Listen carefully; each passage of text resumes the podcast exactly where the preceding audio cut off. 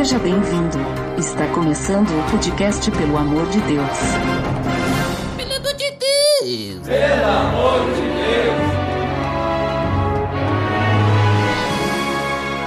No ar, podcast Pelo Amor de Deus, eu sou Ed The Drummer e hoje estou mais uma vez com o nosso amigo Marcos Vinícius. Fala Ed, tudo bem? Tranquilo, Marcos, satisfação te ter aqui de novo, aqui participando do PADD. A satisfação é toda minha, aguardei durante muito tempo aí o seu segundo convite para voltar ao programa, afinal de contas é um programa muito edificante, com um excelente entrevistador e acima de tudo uma pessoa espiritual, fico muito feliz por isso. Ah, são seus olhos? ah, mas... Os olhos do coração. É. mas eu chamei o Marcos aqui para conversar sobre meditação, principalmente para os cristãos. Tá beleza, Edson.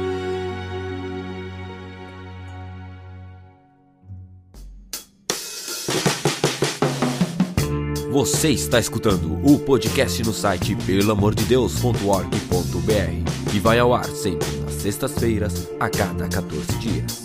Curta nossa fanpage em facebook.com barra oficial PADD. Também siga no Twitter, através do arroba underline PADD. Ou entre em contato conosco através do e-mail contato arroba pelamordedeus.org.br.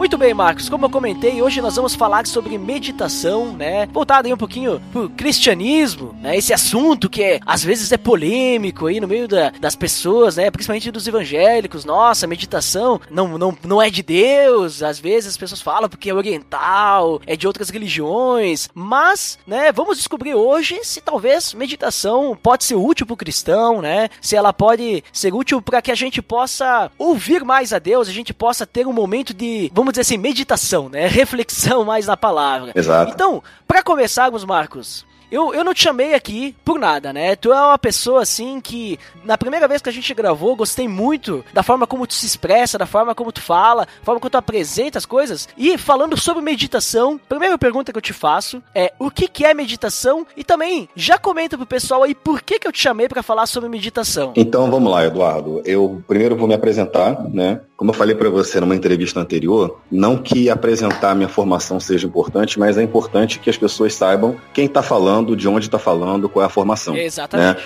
Então, eu sou formado, em, no caso, a primeira formação não tem muito a ver com o nosso estudo aqui, mas sou formado em Direito pelo FRJ, depois eu fiz Letras, Português e Grego pela UERJ e, por fim, Teologia pela FACETEM, onde eu estou convalidando meu diploma. O que acontece? Eu fiz uma pós-graduação recentemente em Docência e Prática de Meditação pela Universidade Estácio de Sá, à distância, que era realmente também a única forma de estudar esse tipo de coisa academicamente no Brasil, tá? E valeu realmente muito a pena pena, porque eu tive aí a proximidade de um grande professor, de um grande mestre, que é o professor Ricardo Mazoneto, que embora viesse de uma formação de meditação diferente da minha, ele também é um irmão em Cristo como nós. Então, ele vem de uma formação mais do hinduísmo, no caso da meditação, só que, evidentemente, é, levando para o lado acadêmico, ele utiliza isso como psicólogo no, no consultório dele, numa, dentro de uma forma de psicologia transpessoal, tá? Enquanto que eu utilizo isso como espiritualidade mesmo. E até pensei pensei na meditação em termos de formar grupos,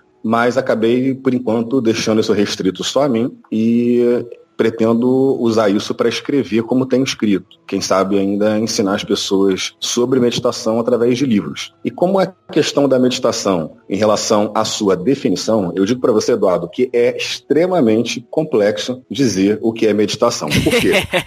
é, exatamente. Eu tenho aqui um material meu em que eu faço a pergunta, o que é meditação? E eu fico em sete páginas de, de Word respondendo o que, o que é meditação. Né? Que seria, se fosse em livro, seriam 14 páginas páginas para responder essa pequena pergunta. Vamos lá para o grande problema. Para começar, quando você fala em meditação no Ocidente, a gente pensa meditação no sentido de reflexão. Ao passo que quando você fala do Oriente, a gente pensa em meditação no sentido de não reflexão. Ou se a gente for preferir, no sentido mais contemplativo ou até num outro sentido transcendental. Tipo um um esvaziamento, vamos dizer assim. Exatamente, um esvaziamento. São coisas que assustam os cristãos de um modo geral. E como você falou, poxa, as pessoas têm medo porque a meditação é oriental e porque ela pertence a outras religiões. E que eu digo para você, a meditação, ela também é oriental, embora haja indícios de que o Ocidente também a praticou, tá? Isso na antiguidade mesmo. E a meditação sim pertence a muitas religiões. E mas o mais importante é que antes disso, a meditação esteve fora das religiões. Isso poucas pessoas sabem. Então, eu vou aproveitar aqui, que você sabe que na minha conversa contigo, eu gosto de conversar academicamente, né, citando fontes, claro. porque não adianta ficar naquele achismo, né, mas eu acho que, eu acho que é uma opinião tão importante como qualquer outra pessoa que a gente poderia pegar na rua e falar também o que, que ela acha. Então, olha só, há um grande pesquisador chamado Willard Johnson, que escreveu um livro que se tornou raro no Brasil, que é o livro do Xamanismo à Ciência, uma história da meditação. Esse livro é um livro fenomenal que ele vai pesquisar a origem da meditação, não em religião alguma, mas é, entre os homens da pré-história. Tá? Então, para quem não sabe o que é pré-história, pré-história não é um período onde nada aconteceu e nem um período sem história, mas pré-história é um período em que não há escrita. Então, não havendo escrita, como é que o homem registraria os seus pensamentos? Não havia propriamente esse registro. Talvez houvesse alguns indícios nas suas práticas, nos seus costumes, que poderiam ser estudados através né, de antropólogos, né, de pesquisadores, que consigam perceber indícios em desenhos, em danças, em rituais que remetem a esses elementos. Então, a meditação ela tem o seu início na pré-história, tá? E isso, é, segundo Willard Johnson, seria na contemplação do fogo, ou seja, o homem é, tendo o seu primeiro contato com fogo, não acendendo fogo, mas provavelmente recebendo esse fogo de algum raio que queimou alguma árvore, o homem pôde olhar para o fogo fixamente durante diversas horas, até que ele começou a perceber que algo diferente acontecia enquanto ele contemplava o fogo. Evidentemente, esse fogo apagou, né? E aí eles com certeza esperaram uma segunda tempestade, mais mais um raio caindo, mais um fogo para guardar esse fogo em algum lugar. Afinal de contas, esse fogo não poderia apagar, já que ele protegia as pessoas da, dos ataques de animais de noite, e ele serviria para aquecer as pessoas no frio e para preparar comida. E, curiosamente, enquanto as pessoas estavam ao redor daquele fogo, né, enquanto elas olhavam fixamente para aquilo, porque o fogo era bonito, as labaredas dançantes eram interessantes, eles, sem perceber, começaram a atingir o chamado estado alterado de consciência. Então, nesse estado alterado de consciência, eles entravam em um tipo de sensação que os levava a voltar melhor para o dia seguinte. Um dia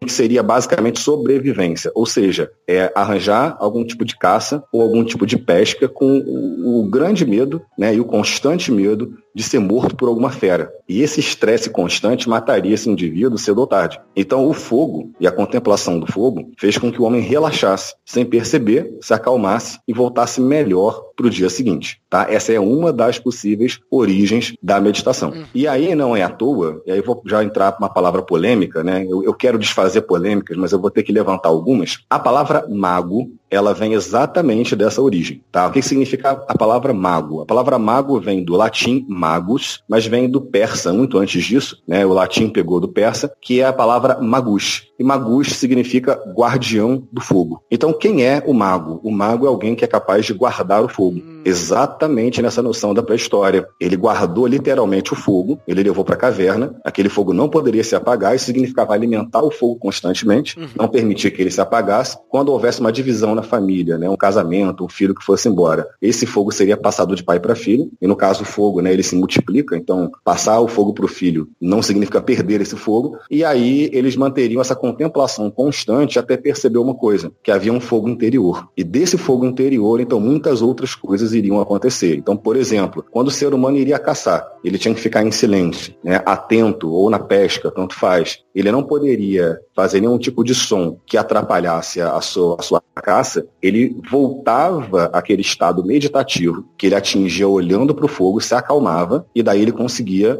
o silêncio, não só externo, mas o silêncio interno, para conseguir focar e caçar e voltar para casa com o sustento da família. Tá? Essa é uma das aplicações da questão do fogo. Não é a única. Tá? Existe uma linha que eu não sei se dá para a gente comentar muito a fundo, mas eu só vou colocar aqui a ideia, que é a ideia do tantrismo, tá? que é essa ideia de um sexo que seria é, é, religioso, tá? As pessoas contemplando as chamas enquanto realizavam o ato sexual, elas sem perceber focavam melhor naquele ato. Em vez de a mente viajar por todos os cantos, né? O fogo permitia um esvaziamento, como se o fogo estivesse queimando todos os pensamentos, tá? E isso também favorecia essa questão. Muitas pessoas descobriram a meditação através de outras coisas, como trauma. O Willard Johnson comenta isso. O trauma também é um elemento central na descoberta da meditação. Por quê? Porque o trauma, quando ele fala aqui, que é uma experiência de quase morte, fez com que muitos seres humanos tivessem a experiência de, durante um tipo de acidente muito forte, uma batida de cabeça, transcender a noção corporal e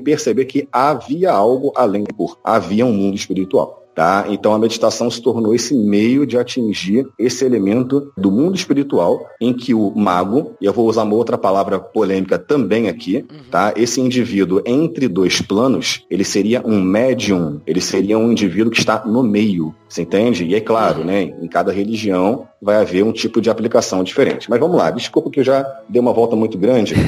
né? Desculpa, o assunto é longo demais. Não, só. eu entendo porque precisa deixar bem claro, né? Até então tô gostando aí, Marcos, porque é história, né? Isso aí, história é bem interessante. Não, é, história e pré-história, né? Porque o historiador não vai nem nesse ponto, quem vai nesse ponto é um antropólogo, né? É. Até nas artes marciais há essa aplicação que pouco a pouco isso foi chegando ao Japão, né, pensando numa origem da meditação na Índia, né, pouco a pouco isso chegou ao Japão e eles perceberam que casava perfeitamente, uhum. né, uma atitude de você esvaziar a mente e preparar para uma luta. Tanto é que o ninjitsu, ele tem exatamente essas práticas, de que você precisa atingir um estado, né, e ele é um estado perfeito para a luta, que faz com que o indivíduo esteja preparado para qualquer tipo de coisa. Talvez comparando um pouco com o que a gente já viu de MMA, o Anderson Silva, ele chegava num estado frenético, que era estranho, que ele começava a se mexer de uma maneira muito louca e parecia que ninguém conseguia fazer mais nada com ele a partir dali. Você entende? Então, assim, é, era, era dificílimo. Quando alguém olhava ele entrar naquele estado ali, aquilo é um estado que é o estado perfeito que o ninjitsu procurava. Mas vamos lá. A meditação, como a gente entende meditação, porque há diversas palavras diferentes, né? Então vamos pensar no que formou a palavra meditar em português, é a palavra meditare em latim. E a palavra meditar é fantástica, porque ela significa literalmente ir para o seu centro, voltar-se para o seu centro, estar no seu centro. A raiz latina de meditar é meditatum, é ponderar, é pensar sobre alguma coisa.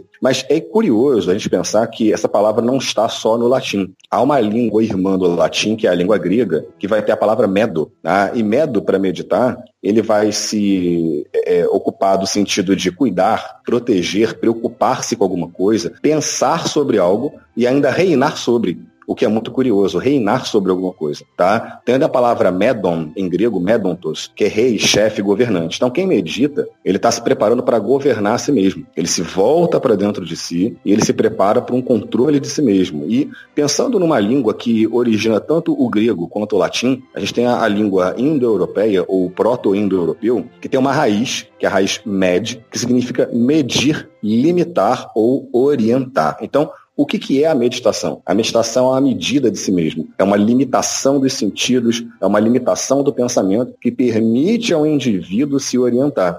E nessa orientação, ele vai para a noção do autoconhecimento. E não só isso, aí mais curioso, a palavra medicina vem justamente da palavra meditar, medicamento. Todas elas estão muito ligadas. Afinal de contas, quem medita está não só indo para o seu centro, mas busca atingir uma cura. É exatamente essa noção da palavra meditação meditação. Uhum.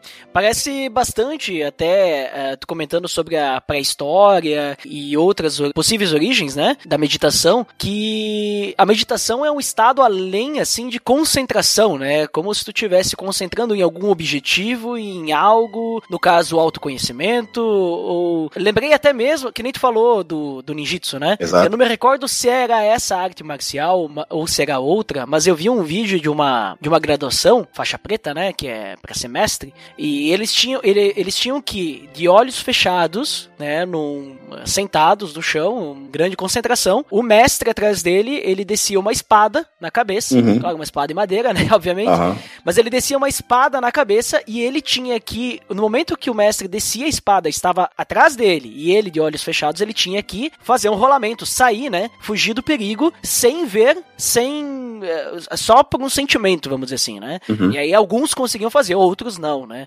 Então, me parece que tem, tem essa, essa aplicação também, né? Parece de super concentração, um esvaziamento, né? Que nem tu comentou. Mas, eu vi que tu comentou aí, Marcos, uhum. sobre as origens da palavra meditação, né? Tu Exato. falou do grego, tu falou do latim, mas a gente pode, talvez, achar a palavra meditação, talvez no hebraico, quando a gente fala de Bíblia, a gente vê o povo judeu falando de meditação, talvez a época de Cristo, com que propósito que eles usavam essa meditação? Tu consegue achar alguma coisa na Bíblia também? Bem, eu vou te dizer assim, em relação à minha vida pessoal, depois de passar por uma crise espiritual muito grande, eu, eu senti que faltava alguma coisa, né? E fui buscando em diversas é, noções da palavra meditação, né? E encontrei um verso muito chamativo, né, pra gente em português, que é Salmo capítulo 1, versículo 2. Então, a gente vê Davi, né, que a Bíblia diz que é um homem segundo o coração de Deus, ou seja, um homem conforme o coração de Deus, que ele fala a respeito da meditação no seu primeiro salmo, o que é muito significativo, porque é o primeiro salmo da Bíblia. Ele fala assim: Bem-aventurado o varão que não anda segundo o conselho dos ímpios, nem se detém no caminho dos pecadores, nem se assenta na roda dos escarnecedores. Até aí é o que o homem justo, é o tzadik, ele não deve fazer. Versículo 2 ele fala assim: Antes tem o seu prazer na lei do Senhor, e na sua lei medita de dia e de noite. Então, ele tem o seu prazer na Torá do Senhor, e na sua Torá ele medita, Hagá, de dia e de noite. Então, a palavra Hagá me chamou muita atenção porque, é, infelizmente, a gente criou uma tradição evangélica. Né? O evangélico é contra a tradição, é, diz muito que é a favor só de uma Bíblia, mas, infelizmente, existe muita tradição evangélica que impede o indivíduo de ver a verdade. Se você perguntar para qualquer pastor, eu digo que a maioria esmagadora vai dizer que a meditação da Bíblia é uma meditação de reflexão. Por quê? Nós somos ocidentais. E o ocidental se desenvolveu com a meditação, sim,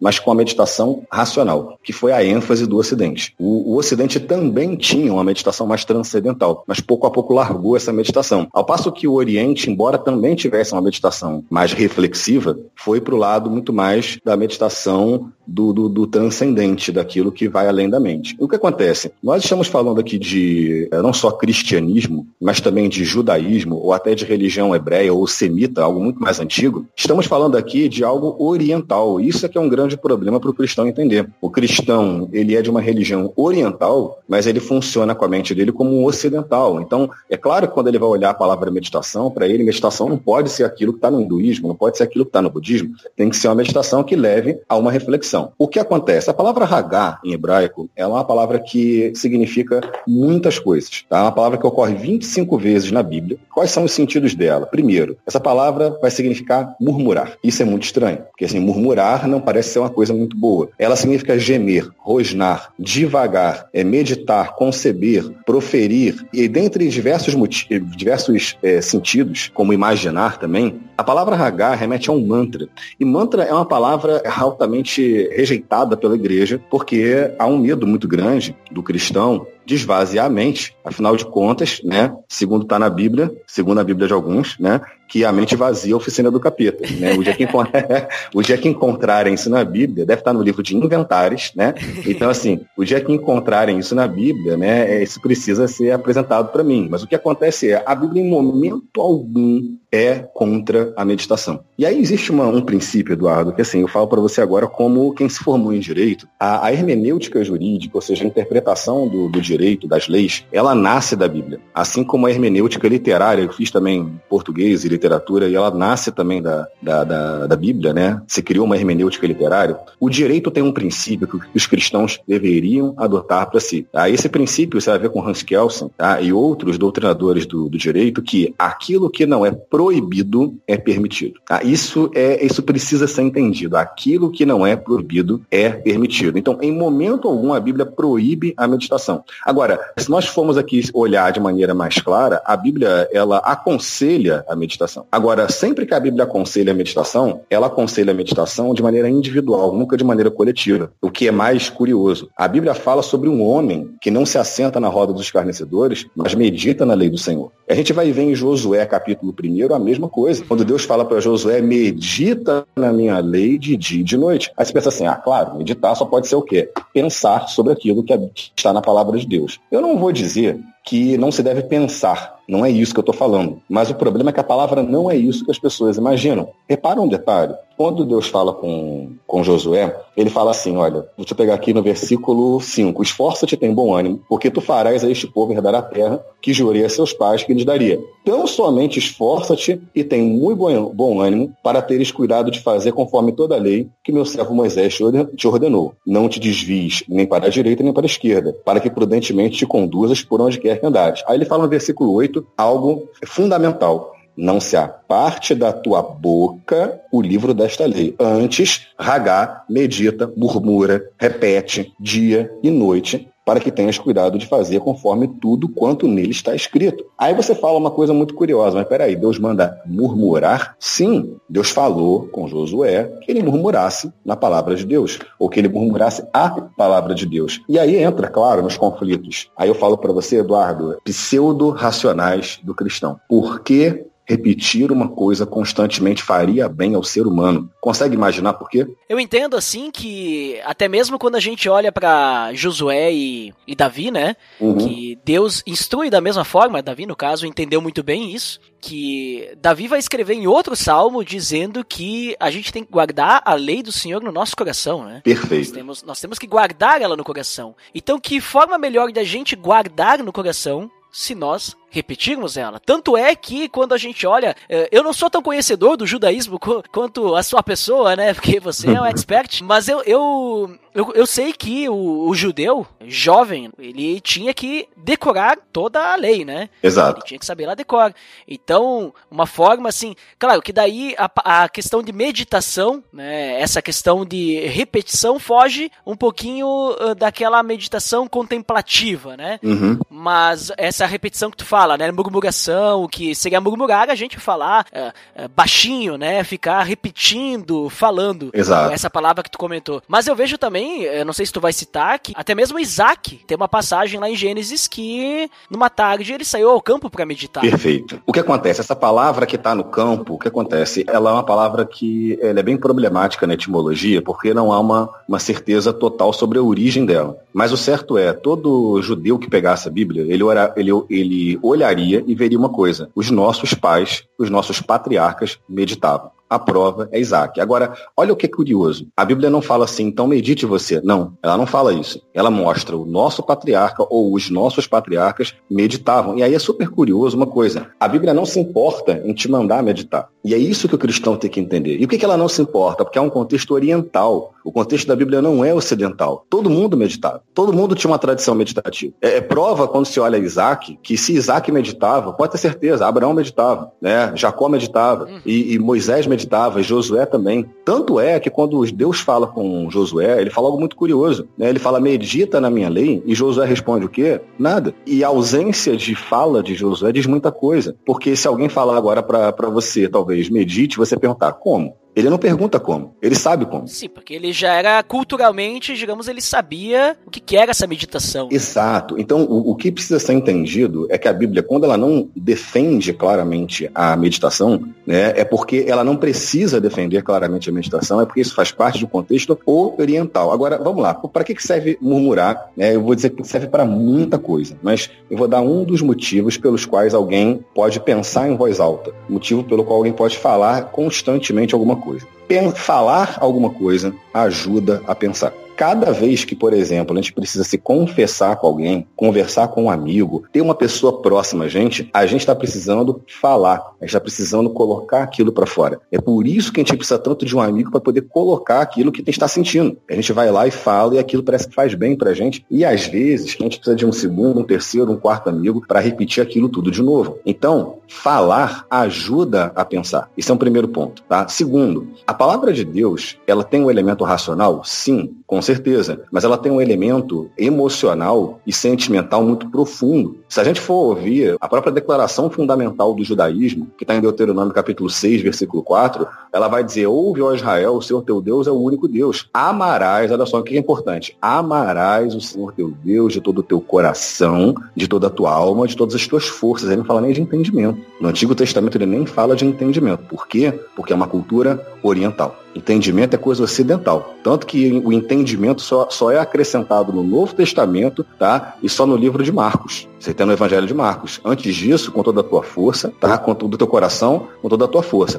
O que acontece? Ele fala, essas palavras que eu estou deixando no teu coração, e tu as inculcarás aos teus filhos, falando é, é, é, nelas de dia e de noite. Então o que acontece? A pessoa deveria falar a palavra de Deus constantemente, para que com isso ela chegasse a gravar isso, não simplesmente da sua maneira intelectual, mas especialmente colocasse aquilo no coração. A palavra tinha que descer para o coração. E isso a pessoa faria, como diz a palavra de Deus, estando no coração, porque ele fala não só na sua mente, tá? Mas ensinar os seus filhos, é andando pelo caminho, deitando, levantando, vai atar por sinal nas mãos, testeiras entre os olhos, umbrais nas portas das casas. Para quê? Para que tudo isso levasse a uma lembrança. Mas não só isso. A, a palavra de Deus mostra, tanto para Josué quanto para Davi, que houvesse uma meditação de dia e de noite. Exatamente o padrão oriental para meditação. Que a pessoa repita, que a pessoa coloque aquilo constantemente em uma fala que leve a um desenvolvimento não só do pensamento, mas do sentimento que a palavra gera para Deus. É, é, que, que é um sentimento não só de que a Bíblia é bonita e a Bíblia tem cultura,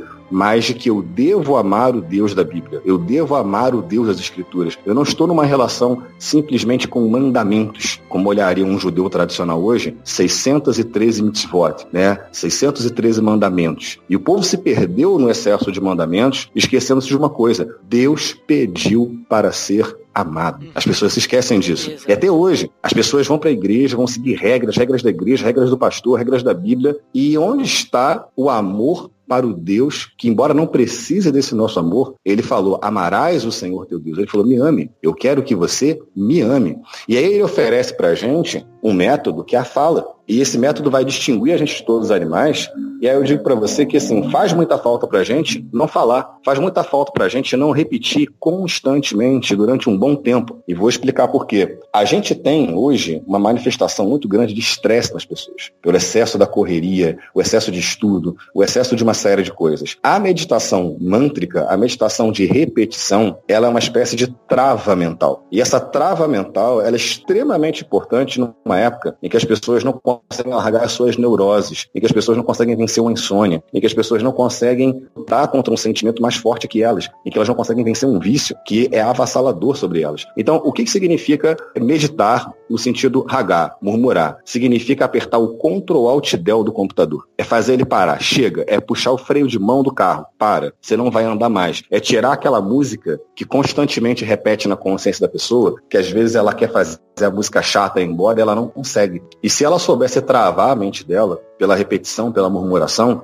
ela faria com que esse pensamento se voltasse para um pensamento apenas, que bloqueia todos os outros. E não só isso, o que acontece é retirar um pensamento repetitivo é extremamente importante em uma época que há muitos apelos sexuais, sensuais, alimentícios, uma série de, de, pensamentos de vícios, de pecados, que vão assolar a nossa consciência constantemente se a gente não der uma trava neles. E aí eu te falo uma coisa muito curiosa, né? E você sabe com certeza a resposta. Lá em Mateus capítulo 4, cada vez que o diabo foi tentar Jesus, como é que Jesus respondia ao diabo? Palavra.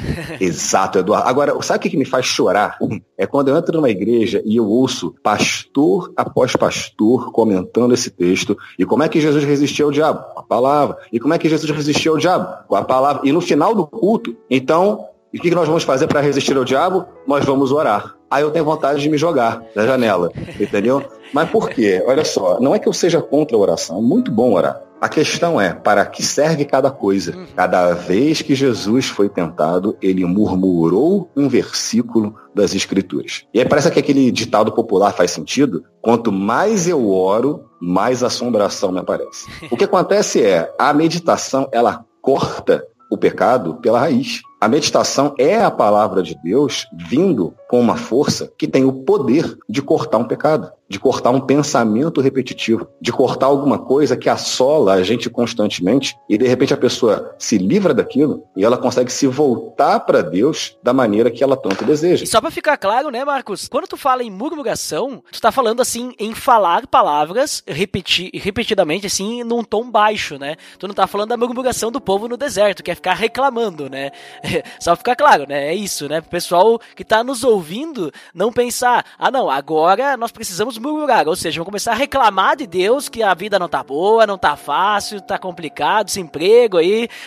Exato. Até, Marcos, é, é interessante que tu comentou, na própria oração, quando a gente murmura a oração, né? Ou seja, não reclama, mas eu falo assim, fala em voz, né? A gente não simplesmente não ora num pensamento, mas a gente ora falando, né? Exato. Mesmo que falando baixinho. É mais fácil a gente visualizar a nossa oração, né? A gente pensar na oração, que é o que tu comentou antes. Quando a gente fala, a gente pensa junto, né? A gente fala o que está pensando, a gente pensa o que está falando, né? Exato, acho que você tocou num ponto importante, porque a meditação Hagá, né, na sua forma de murmuração, que não é a única da Bíblia, tá? A gente pode até passar por outras, mas a noção de Hagá é exatamente isso que você falou. Mas será que murmurar não é ruim? Ou não tem um murmurar ruim? Evidentemente. Agora, o que Deus está oferecendo pra gente é trocar uma murmuração por outra murmuração. É esse que é o segredo. O que fez um povo espiritual ficar 40 anos no deserto e morrer. Segundo a tradição judaica, é, aquele povo era espiritual. Segundo a tradição judaica, aquele povo era um povo que tinha um nível espiritual. E por que eles ficaram no deserto?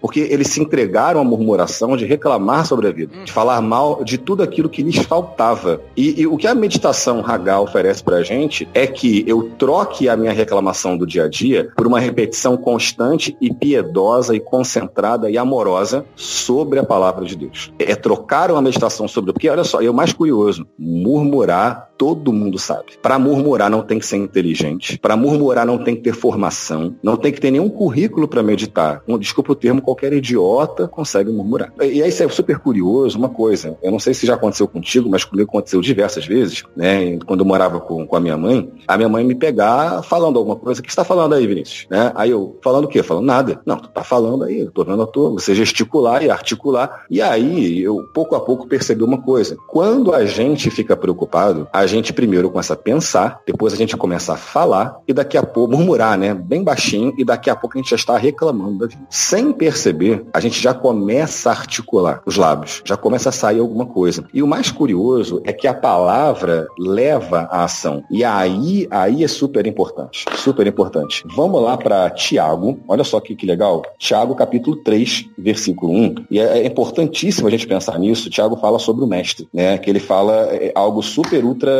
curioso e, mais uma vez, mal entendido. Olha o que ele diz em Tiago 3.1. Meus irmãos, muitos de vós não sejam mestres, sabendo que receberemos mais duro juízo. Então, ele começa já falando de uma maneira curiosa, né? Não pedindo mais mestres para a igreja, mas pelo contrário, pessoal, cuidado, cuidado, não se tornem mestres. Todo mestre será mais cobrado por Deus. E aí ele fala uma coisa muito curiosa, porque todos tropeçamos em muitas coisas. Se alguém não tropeça em palavra, tal varão é perfeito e poderoso também para refrear todo o corpo. Aí olha só, vamos lá, Eduardo, problemas da cultura ocidental. A gente se acha muito esperto, né? Só que a gente não entende como funciona a consciência humana e como Deus criou a gente. O ser humano é uma máquina que Deus compreende por completo. E quando o Tiago fala, mais uma vez, quem é Tiago? Eu tomei um susto, o, Eduardo, quando eu traduzi a Bíblia, no caso Tiago, pela primeira vez, Tiago, Tiago capítulo 1, versículo 1, ele vai dizer, Jacobos Theu Kai Kyrios Christu Dulos, né? Aí ele começa já de cara, Jacobos. Ué, quem é? Que, quem, quem é Jacobos? Né? Não tem o nome Tiago, não tem o nome Tiago na Bíblia, tem Jacobos. Jacobos é Jacob, né? Jacob,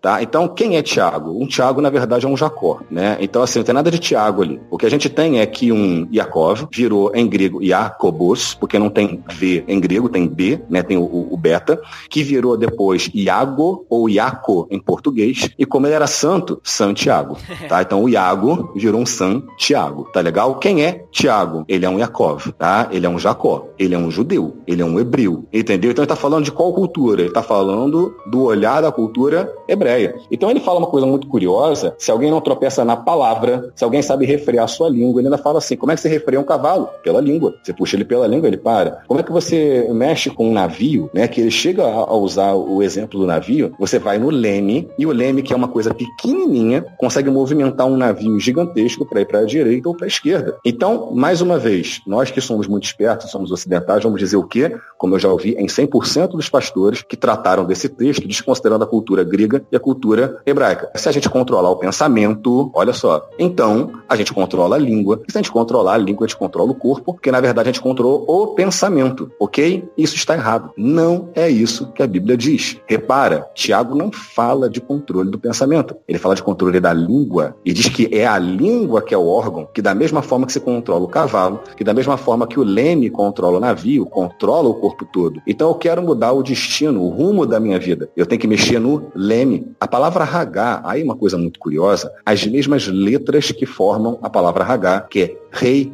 gimel, rei, também são as letras que formam Regé. E Regé significa leme em hebraico. Tiago ou Yaakov não tirou isso do nada. Esse quer controlar a tua vida, a tua vida tá ruim, tá tomando um rumo ruim. Vamos colocar se a murmuração levou né, você a dar voltas pelo deserto, pega o leme da tua vida e controla ele de novo. E volta para onde ele deveria estar. O que, que é isso? Língua, não é pensamento. Aí, mais uma vez, alguém vai dizer, não, mas, né, mas se eu pensar, eu controlo aquilo que eu falo. Evidentemente, se pensar, controla aquilo que fala. Mas se falar, controla aquilo que pensa. Uhum. Isso é muito difícil de um ocidental entender. Se falar, controla aquilo que pensa. Repara, Eduardo, quando as pessoas vão brigar, tá? Muitas vezes, elas declaram, muitas vezes, que vão bater naquela outra pessoa. Aí eu vou lá e vou dar na cara dele. Eu vou lá e vou. Então a pessoa fala, fala e fala muitas vezes, e aquilo parece que prepara a pessoa para alguma coisa. Não é à toa, Eduardo, que a fala ela vai aumentar 2 graus a temperatura corporal do indivíduo. Ela aquece, ela ela esquenta o indivíduo. Então ela tira o estado da frieza. Ela vai levando. E o problema é quando essa murmuração é levada para o pecado. E na verdade essa murmuração tem que ser levada para um esquentamento espiritual, para retirar daquele esfriamento e fazer com que o indivíduo tome um outro rumo na sua vida. Hagá, murmuração, regué, leme. E leme tem a ver com mudança de rumos da vida do indivíduo. Tiago estava falando sobre meditação. Jesus aparece no deserto, repetindo a palavra de Deus. E quem estuda essa parte do deserto percebe uma coisa: Jesus só citou versículos de Deuteronômio 6, 7 e 8. Em 40 dias, Jesus repetiu Deuteronômios 6, 7 e 8. Constantemente. Constantemente. Até que o diabo chegou e tudo o que o diabo falou com Jesus, ele respondeu com uma repetição da palavra, que pode acontecer diversas vezes ou pode apenas com uma das repetições ela se tornar uma repetição que exclua de uma vez só a tentação. Daí eu vou abrir para um detalhe curioso de duas formas de meditação diferentes nessa parte murmuratória, que é a pessoa, por exemplo, ficar 20 minutos do seu dia repetindo um versículo constantemente, ou a pessoa fazer uma coisa que na igreja cristã, na antiguidade, se chamava de jaculatória. Jaculatória é uma repetição apenas, tá? Que é intensa, que ela vem com tudo e ela desperta a força daquele versículo quando a pessoa evoca aquele versículo. Ou, numa tradição também oriental, a repetição desse versículo três vezes, tá? Como algo que vem com uma força pela sua repetição para cortar aquilo que vem de mal na vida de um indivíduo. Então a meditação está presente nas entrelinhas da Bíblia e ela precisa ser percebida tanto em grego quanto em hebraico, porque ela aparece nas duas formas dentro da palavra de Deus. Sabe qual é o problema aí, Marcos, quando a gente fala sobre essa essa questão de repetição, de mantra. Na cultura judaica a gente percebe, tu, tu tá esclarecendo bastante, né? Que existia isso. Existia eh, essas repetições, o mantra, né? Perfeito. De ficar repetindo versículos e textos da lei, né? Só que aí o que acontece? Quando chega Jesus, existiam muitas pessoas que eram judeus que eles acabaram esquecendo que a lei ela tinha que ser guardada no coração. E eles faziam, entre aspas, da boca para fora, né? Até que a gente tá falando de língua aí, né? De boca. Exatamente. Exatamente. faziam as coisas da boca para fora. E aí Jesus, quando ele vai ensinar a orar, ele vai atacar esses caras aí que ficavam só repetindo da boca para fora. Então ele vai dizer o quê? Lá em Mateus 6, né, que a gente tem a oração do Pai Nosso, antes disso ele diz: "Quando vocês forem orar, vão pro quarto de vocês, fechem a porta, orem com o Pai que tá em secreto, né? E aí ele vai recompensar vocês, ele vai escutar vocês". E aí no versículo 7 de Mateus 6, ele diz: "E quando orarem, não fiquem sempre repetindo a mesma coisa, como fazem os pagãos. Eles pensam que por muito falarem serão ouvidos. E daí, então, Jesus ele tá atacando provavelmente outras religiões que tem mantra. E aí a ideia que a gente vai escutar é que, não, se a gente ficar repetindo algo, e muito se ataca a igreja católica por isso, né, de ficar fazendo Ave Exato. Maria e Pai Nosso e não sei o que, se a gente ficar só repetindo, para Deus não vale. Uhum. Só que eu entendo com aquilo que tu está falando até o momento, e aquilo que a gente vê, Davi falando, Deus falando para Josué, a a gente vê nos Salmos, até tu não citou, eu não sei se utiliza a mesma palavra ali, né, o Hagá, ou aquela Aya não sei o que lá, outra palavra hebraica que utilizar para meditação. Eu, inicialmente eu falei de Hagá, Isso. mas eu não lembro se eu falei alguma outra. Não, Regue, não, não seria o leme, seria o leme. Mas aí tem a Salmo, Salmo 19, 14, que tem aquela musiquinha, né, que todo mundo conhece, que as palavras da minha boca e o meditar do coração, né, sejam agradáveis a ti, ó Senhor, né, tem aquela musiquinha que é o Salmo 19, 14. Eu entendo o que, com o que tu comentou até agora, uhum. e com esse Salmo também junto, eu entendo que Jesus ele estava dizendo assim, olha, se vocês ficarem só repetindo da boca para fora, não adianta. Exato. O que vocês precisam falar é o que está no coração de vocês. Tanto é que a palavra que sair da, da boca de vocês, ela tem que ser agradável ao Senhor. Se você murmurar, não pode ser uma murmuração que nem o povo no deserto, tem que ser uma murmuração agradável ao Senhor. Então eu entendo o seguinte: quando eu, eu vejo as palavras da minha boca e o meditar do coração sejam agradáveis a ti, uhum. é, e Jesus dizendo assim, ó, não fiquem repetindo orações, uh, repetições, né? Só. Isso. Eu entendo que Jesus ele está dizendo que se a gente ficar só repetindo um salmo, por exemplo, como esse, ou isso. só ficar repetindo o Deuteronômio, mas a gente não coloca isso no nosso coração, a gente não quer viver isso, de nada adianta. A gente precisa repetir, decorar e fazer o que Davi fala lá no Salmo 119, que é guardar a lei no coração. A gente tem que talvez repetir para decorar isso e realmente guardar no coração e não simplesmente ser um versículo decorado que a gente sabe para citar pro nosso irmão aí, pro cara lá na igreja lá que tá errando e dizer, olha, você está fazendo isso porque a Bíblia fala. Uhum. A mente vazia é oficina do diabo, tá lá em, como é que tu falou? inventários. inventários. inventários. É, tá lá em inventários, né? Entendeu? Eu acho que é uma questão de a gente realmente saber que, bom, Deus é, enviou seu filho para nos salvar. Isso. Que nem eu tenho o clássico versículo de João 12, né? Contudo, os que receberam, creram seu nome, deu-lhes o direito de se tornarem filhos de Deus. Se eu decorar isso aí só para falar pros outros, não vale nada. Mas agora, se eu entender, cara, eu sou filho de Deus. E eu sou filho de Deus por causa do que Cristo fez por mim naquela cruz. Então eu tenho que fazer com que isso seja a minha vida, né? Isso, digamos assim, se eu for repetir esse versículo, repetir ele na minha vida, todo dia que eu acordar, essa, essa murmuração, essa, é, é esse mantra, né? Essa repetição uhum. ele tem que fazer parte da minha vida, né? Pelo menos é isso que eu entendi que tu tá querendo nos passar que o judeu, né, no, na sua raiz, né? O judeu raiz, não o judeu Nutella. É, né, exatamente. Jesus, ele fazia, né? Pelo menos é, é, é, isso que eu tô entendendo que biblicamente lá anteriormente acontecia. É mais ou menos isso? É perfeito, Eduardo. Você já captou porque existe a prática e existe aquele desvirtuamento, né, da, da, da prática. Então, não adianta nada simplesmente falar se o coração não acompanha. Na verdade, o coração tem que falar. Então, olha só, já que você citou o versículo, porque sempre que eu dei essa aula no seminário, a resposta dos meus alunos, né, sempre muito medrosos, é, foi essa, não, não pode repetir,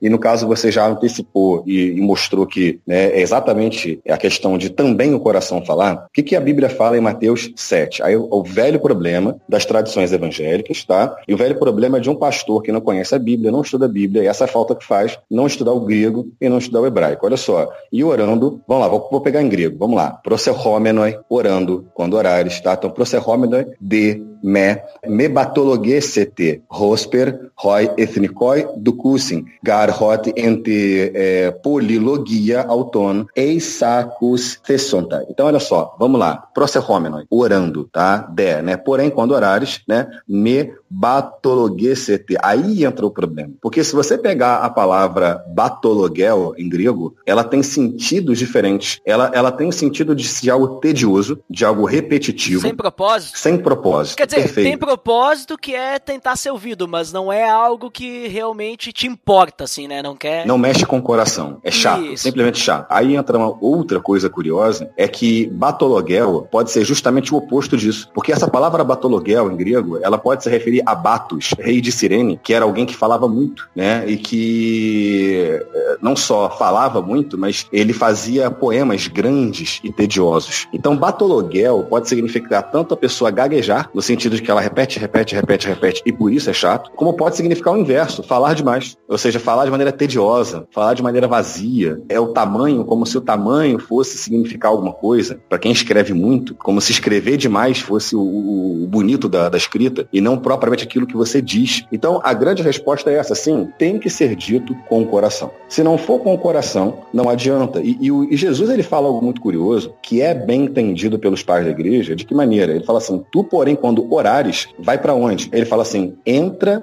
no teu quarto e fechada a tua porta orarás. Aí é interessante que ele fala, é, se der, né, tu porém, rotan pro céu, quando orares, ele fala, é, isso, desculpa a minha dificuldade de ler aqui, a letra tá muito pequenininha. Eu, eu quando, eu leio, quando eu leio no aplicativo, eu aumento o tamanho da letra. Eu tô Até com parece que tá lendo grego. É, exatamente. É.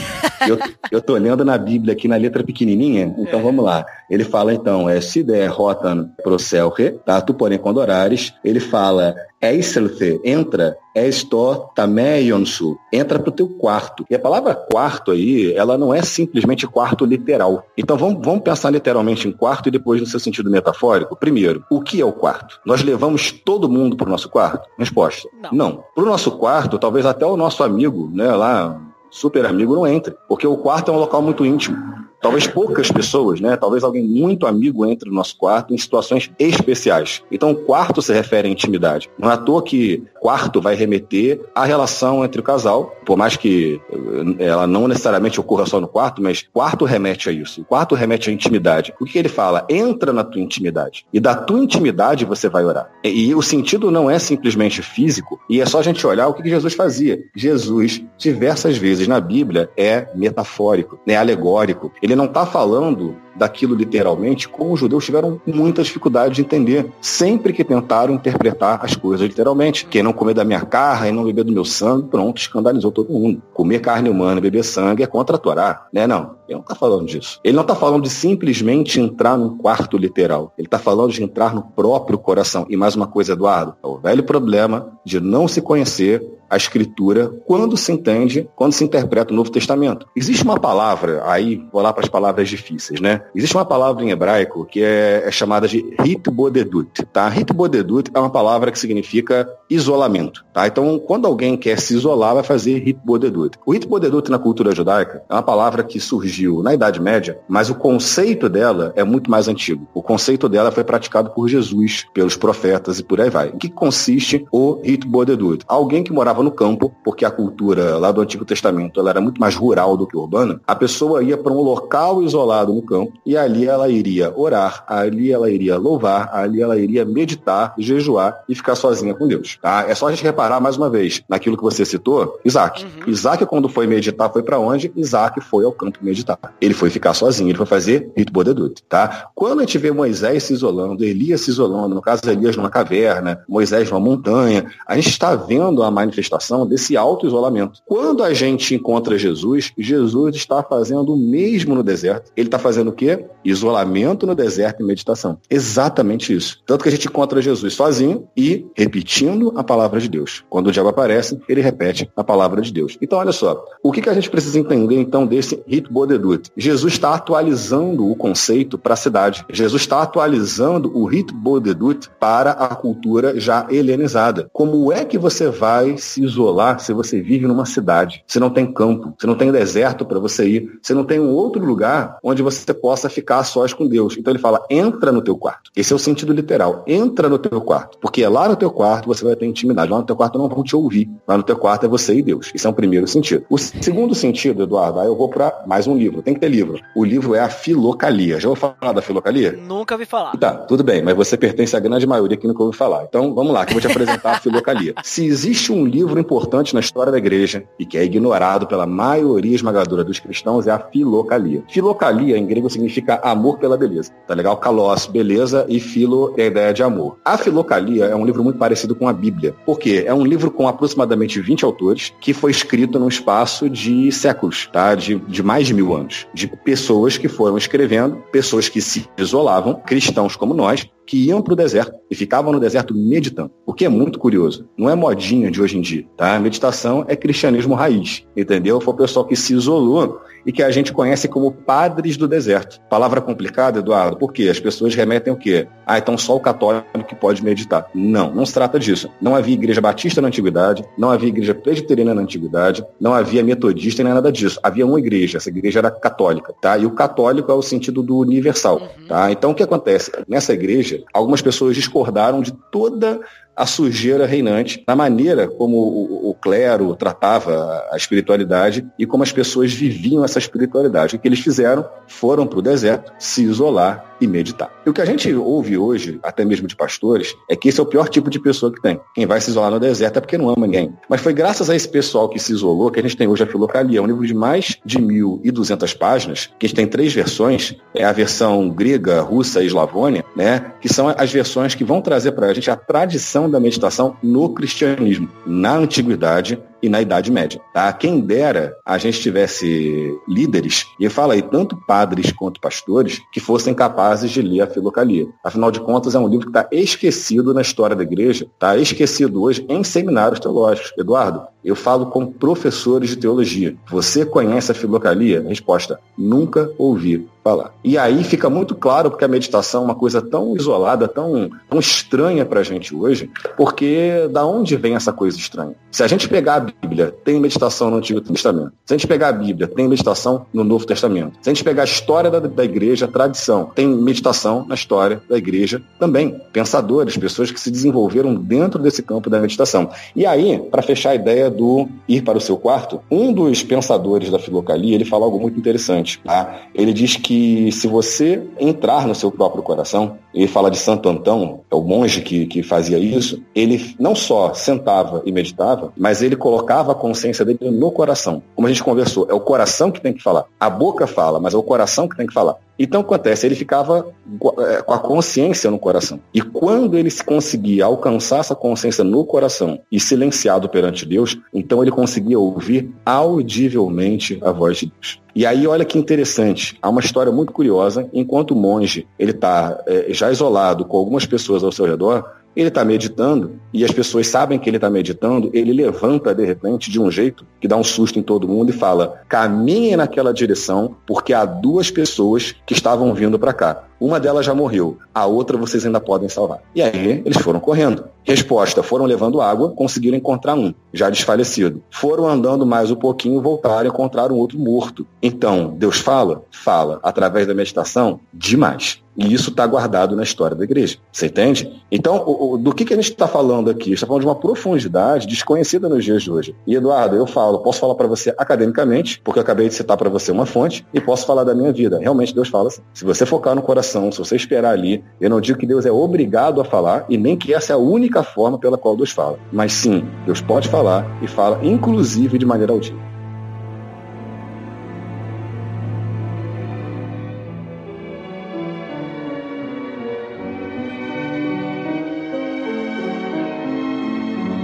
Vamos falar um pouquinho então agora sobre cristianismo, né? Uhum. Não que a gente não esteja falando até agora sobre cristianismo, né? Porque, querendo ou não, tradição cristã, história cristã, judaísmo faz parte também da história. A gente falou de Cristo já. Mas quando eu digo cristianismo, eu quero falar o cristão atualmente que, que vive aqui, o cristão do ocidente, de onde quer que ele seja. Como que a meditação pode ser útil para o cristão hoje? A gente percebeu ali que uma espécie de meditação, que é essa meditação de, de murmurar, de repetir as palavras, se esvaziar para poder poder realmente colocar no seu coração a palavra de Deus, né, a lei, uhum. ajudava e era uma forma que os judeus, né, eles tinham como prática deles. E para o cristão hoje, a gente entende, até eu vou colocar uma, uma, posição minha, né, não sei se tu vai concordar ou discordar, mas a, a gente aqui no Pelo Amor de Deus, a gente deixa a nossa opinião e a gente é bem livre para escutar, né, a opinião dos outros. Então, assim, eu entendo que, quando a gente fala de revelação de Deus, eu entendo que a Bíblia ela é suficiente. Né? Então, uhum. eu fico com o pé muito atrás quando alguém vem falar que, ah, que Deus falou tal coisa, falando uma profecia de algo que muitas vezes todo mundo já sabe, como por exemplo, nossa, nessa igreja ia muitos pecadores.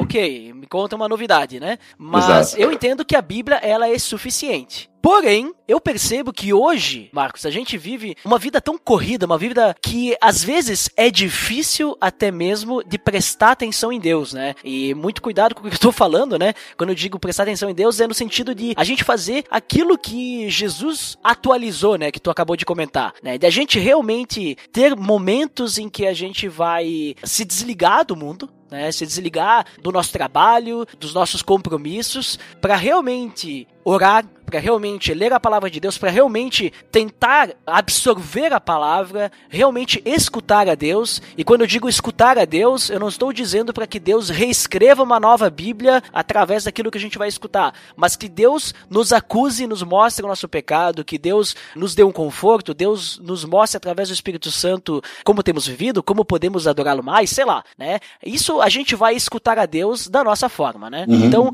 eu entendo assim, que a Bíblia ela é suficiente. Porém, no mundo corrido como a gente vive hoje, será que a meditação ela não pode nos ajudar a nós nos concentrarmos mais, nós meditarmos, nós realmente prestarmos atenção na palavra e fazer aquilo que os judeus faziam, né, de ficar refletindo na palavra, repetindo ela e realmente fazendo uma coisa correta, não o que Jesus contradisse, né, mas fazer uma, uma coisa correta que é a gente guardar ela no coração, aplicar ela e também estar preparado preparado, né, através da palavra contra o, as ciladas do inimigo e tudo mais. O que que, que que tu pode me dizer sobre isso, Marcos? Também não sei se eu tô falando algo que tu discorda ou que tu concorda, se é também uma posição mais ou menos a tua. Então, o, o que acontece? Eu já me vejo numa posição não muito tradicional do cristianismo, mas também não tô perdido. Então, o que acontece? A Bíblia nunca foi lida só a Bíblia. Na verdade, a gente tem que imaginar num período em que não tinha nem Bíblia. Uhum. Então, muito antes de alguém escrever alguma coisa, havia tradição. Tradição oral, né? Tradição oral, perfeito. E essa tradição oral, pouco a pouco, foi sendo grafada, pouco a pouco foi sendo ampliada. Muitas vezes um profeta escrevia alguma coisa, os discípulos do profeta iam lá e ampliavam aquilo que ele tinha escrito. Não era adulteração, porque não havia essa noção que a gente tinha de autoria como existe hoje em dia. Às vezes acrescentavam mesmo, mas o objetivo era bom, era explicar melhor o texto, ou era falar em nome daquele profeta, porque eram discípulos dele, tinham o mesmo pensamento que ele. É, é só a gente começar a ver Isaías, tem proto, deltero, trito Isaías, e, e, isso acontece com outros profetas também, não tem nada de negativo no fato de haver três autores no livro usando um nome só, porque a noção, por exemplo, de autoria para eles era diferente da nossa. Então, o que acontece? Ah, eu penso assim também, né, que se, se não fosse inspirado por Deus, Jesus não ia aceitar, né? Esse, Sim. esses ensinamentos. Né? E as pessoas focam demais no autor e esquecem que o importante não é o autor. O importante é a mensagem, é a palavra de Deus. Né? Mais uma vez, o autor pouco importa. Hum. Né? A questão é, no primeiro momento só havia tradição. E o oriental, diferente da gente, ele é muito seguro quanto à tradição. Ao contrário da gente que é ocidental. É por isso que no ocidente é muito mais comum a gente ter visões como a protestante. Tá? Eu não vou dizer que seja ruim, não, mas eu estou dizendo assim que é, bem tipicamente do, do, ocidental querer um negócio escrito. A nossa cultura hoje é uma cultura do escrito. Você vai perguntar assim, teve o contrato? Cadê? Cadê? Onde você escreveu? Quais são as cláusulas? Né? Então, a gente entende hoje hoje que as coisas têm que estar escritas. Eu não, não é que eu seja contra isso, mas é que é uma noção que eles, eles caminharam durante muito tempo sem essa noção de precisar de um escrito. Tanto é que a, a própria murmuração, a própria repetição, era uma forma de manter aquelas ideias vivas, até que um dia alguém colocou no papel. Você entende? Por isso, assim, Deus deu a meditação numa época em que ela seria algo que frutificaria. Porque a única maneira de guardar alguma coisa... E era muito importante, né? Exato. Porque se eu não sei ler, se, e, e a maior parte da sociedade era analfabeta, analfabeta, você imagina, é, existe um teólogo que as pessoas não gostam muito dele, mas o dado é importante de ser dito, o teólogo Bart Ehrman, né, que se tornou um ateu e depois um agnóstico, mas ele fala uma coisa muito curiosa, isso é uma verdade apenas 15% da população na época do Novo Testamento era alfabetizada. Apenas 15%. E quando se fala 15% alfabetizados, você conta como alfabetizados pessoas que sabiam meramente copiar as letras sem saber ler. Ou seja, ainda tinha um grupo mais restrito que seria de fato alfabetizado, que leria um texto e conseguiria não só ver as letras, tá, mas identificar aquilo que estava sendo dito. Então, qual era a maneira que as pessoas tinham de guardar alguma coisa? Essa maneira, evidentemente, era a repetição. Então, isso veio numa época importante, porque assim, o ser humano ele é muito mais complexo do que a gente imagina. O ser humano não funciona só a razão. E a gente está numa cultura ocidental que é muito razão para as coisas. E tudo tem que ser escrito. Então, não é que eu seja contra o escrito de forma alguma, tá? Mas assim, a Bíblia nunca foi interpretada só a Bíblia durante toda a história da igreja. E depois disso a gente tem uma tradição, que é a tradição da reforma protestante, que vem com a ideia de sola escritura. E, e mais uma vez, né, eu tenho as minhas ressalvas, acho que muita coisa boa aconteceu nesse período, mas não só tudo foi bom, houve coisas ruins também. As pessoas estavam com tradição demais e pouca Bíblia. Isso era muito ruim. Né? Então, assim, a tradição demais acaba se tornando costume de homens, meramente, né? Em algum momento ela teve sentido, mas daqui a pouco ela perde esse sentido, dependendo da sociedade. As pessoas estavam se distanciando daquilo que mais importava. Né? Então, assim, a Bíblia estava em primeiro lugar, mas a tradição tinha o seu valor. Então, quando o Lutero falou do Sol Escritura, ele em momento nenhum pensou que as pessoas fossem abandonar a tradição. Mas o que de fato aconteceu foi isso. Então, ele, ele fala assim: olha, olha para a Bíblia, né? veja o que a Bíblia é, diz em relação a qualquer doutrina que você tiver. Mas ele não queria que as pessoas largassem como largar a tradição, como eu digo para você. Desconhecem a filocalia, desconhecem muitos outros livros. Eu posso te apresentar outros livros que têm uma, é, uma relação com a meditação como por exemplo a Teologia Mística de Dioniso, de Dioniso Areopagita. Praticamente ninguém conhece esse livro, praticamente ninguém sabe que ele existe, e ele é um livro da antiguidade. Ele é um livro que, em que se discute a meditação, em que se fala disso profundamente, e isso é tratado por um teólogo chamado Jean-Yves Leloup, tá? um livro que leva exatamente esse nome, a Teologia Mística de Dioniso Areopagita. Então, o, o que acontece? A gente tem aí uma, uma relação que eu acho que é bem complicada, de tradição e Bíblia, que a gente precisa saber tratar de que a gente, como cristão, né, tem a Bíblia em primeiro lugar, mas a tradição também é importante. Então vamos pensar em católicos e evangélicos para fazer uma, uma dicotomia. Para o católico, a igreja é maior do que a Bíblia. Para o evangélico, a Bíblia é maior do que a igreja. E essa distinção é importante a gente, a gente analisar, porque no meio católico, o que se vai entender é, é a igreja que tem o poder de interpretar a Bíblia. Né? Não há uma livre interpretação da Bíblia. E Lutero abriu isso para todo mundo. Qualquer um pode interpretar a palavra de Deus. A questão é, ao liberar a interpretação para todo mundo, surgiu uma série de interpretações que são errôneas, bagunçadas, enquanto que a Igreja Católica talvez tenha um pouco mais de ordem na sua interpretação, mas ela está sempre vinculada a um clero, que detém o poder de pensamento sobre as pessoas que estão ali. Então, o que eu acho que é mais complicado disso tudo, desculpa as minhas respostas sempre longas, o mais complicado é ter senso crítico, não é nem lá nem cá. Entende? O, o, judeu, aí eu te apresento um outro livro, que é o Pirkei Avot, A Sabedoria dos Sábios do Sinai. Ele tem uma introdução no português é, muito boa, tá? Eu, eu vou é, falar editora, editora é Sefer, tá? É porque tem que ser na editora Sefer que tem essa introdução. Ele fala sobre tradição e Bíblia, isso no pensamento judaico. O que, que ele diz sobre isso? Havia a noção da primeira Torá e da segunda Torá. Havia uma Torá chamada Shebstav, Torá escrita, e havia uma Torá Shebielp, Torá oral. O que para a gente é estranho, porque o, o que, que, o cristão conhece? Torá é o que está escrito. Para o judeu, não. Tá? Para o judeu havia duas Torás, ou duas Torot, né, em hebraico. Então o que, que, ele, que, que eles pensam? Há um primeiro comando. Qual é o primeiro comando? Torá escrita, Torá Shebstav. Há um segundo comando, Torá Shebialp. Qual deles você segue? Para o judeu, os dois. O que é estranho para a gente. Né? A gente vai falar, não, segue o primeiro. Não, não. Os dois. No entanto, se houver um conflito entre o primeiro comando e o segundo comando, prevalece a hierarquia do primeiro comando. Entende?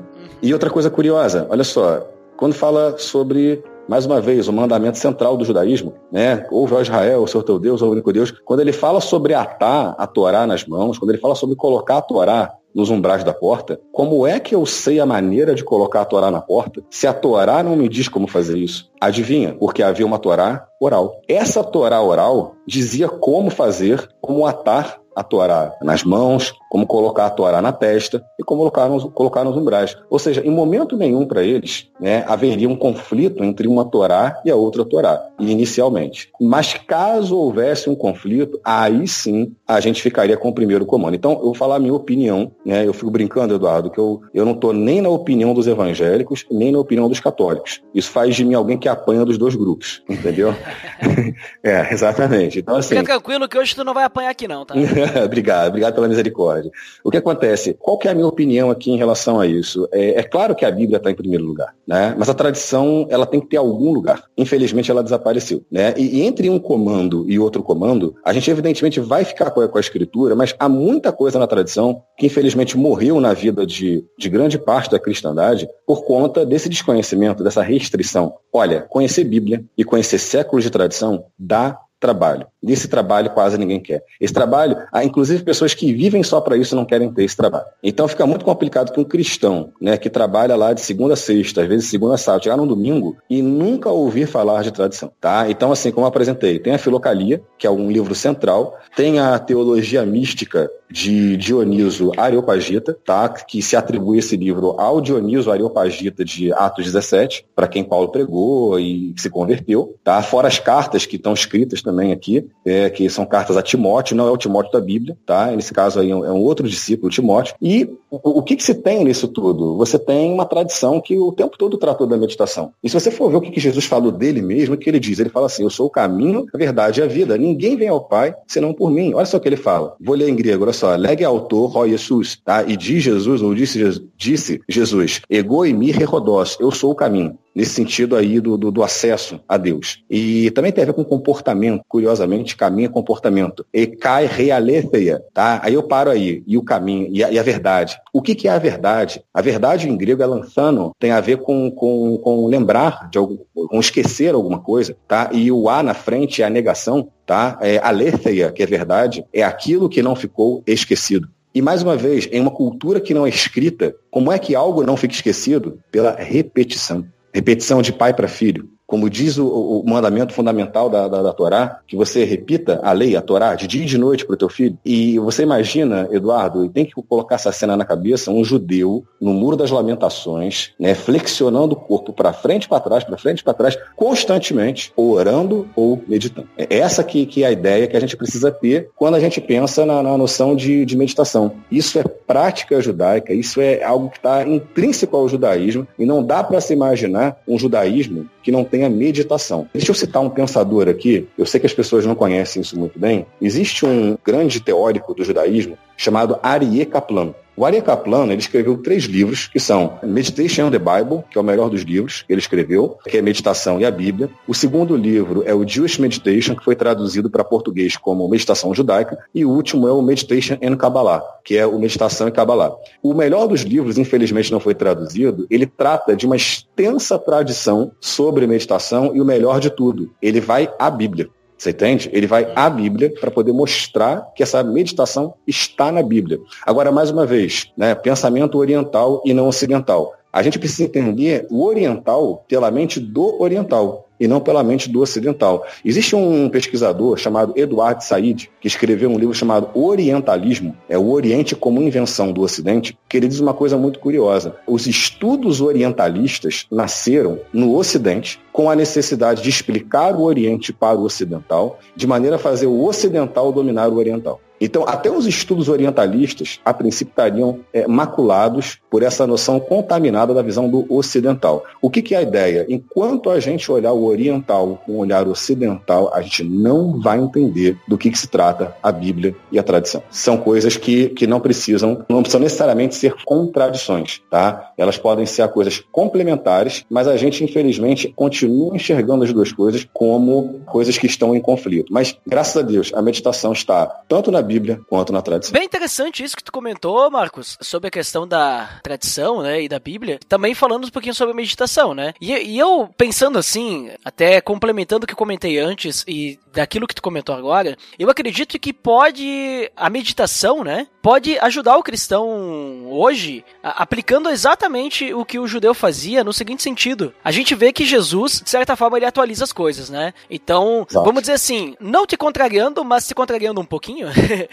Como a gente vive numa cultura diferente, creio que hoje a, gente talvez a gente não vai ter essa questão da tradição oral, né, ser passada, mas sim a gente vai se basear na tradição escrita, né, a Bíblia mesmo, a palavra ali escrita. Então, de certa forma, talvez até Jesus e Deus também pensou nisso que no futuro as pessoas eh, não iam querer muito decorar as coisas, né, e ia ter conflitos. E aí tu imagina se com a coisa escrita já tem interpretações diferentes imagina se fosse alguma coisa oral. Mas ok, não é essa discussão, né?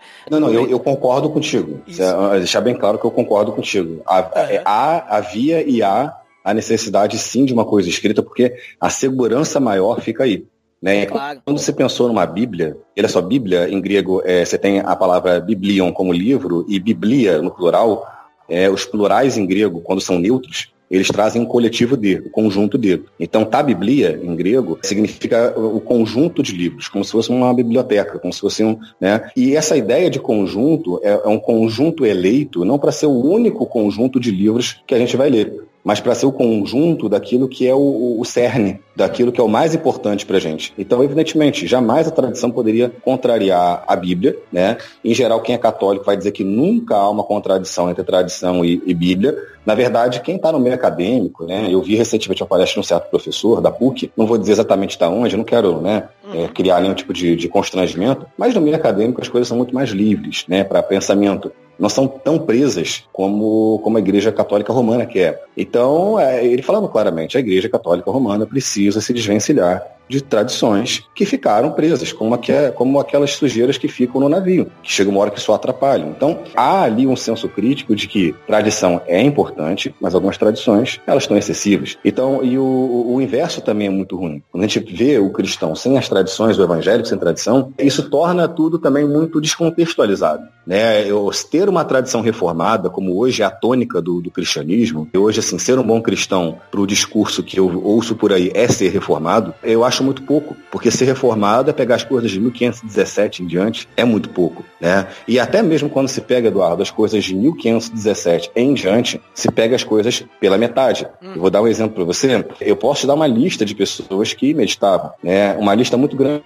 que pertencem à reforma protestante, que faz parte da chamada mística alemã. Então você tem Valentin Weigel, tá, que viveu de 1533 a 1588 na Alemanha, era um meditador. Você tem é, Johann Arndt, é, 1555 a 1621, também na Alemanha, luterano. Tem Jacob Boehme, 1575 a 1624, também na Alemanha, está dentro dos místicos alemães. Depois lá na Polônia tem Ângelos Silesius, tá, 1624 a 1677 na Polônia, tá, foi um herdeiro do chamado Mestre Eckhart, foi um grande místico da, da, da Idade Média. E tem na Alsácia, na Alemanha, o conhecido Philipp Jacob Spener, que é, é o líder do, do pensamento do pietismo, que conseguiu influenciar toda a igreja luterana há um elemento mais místico. Né? Quando eu falo elemento mais místico, é a noção do cristianismo interior. Sim, porque é outra palavra muito complicada quando a gente fala assim, ah, mas esse pessoal sim, agora virou. Místico.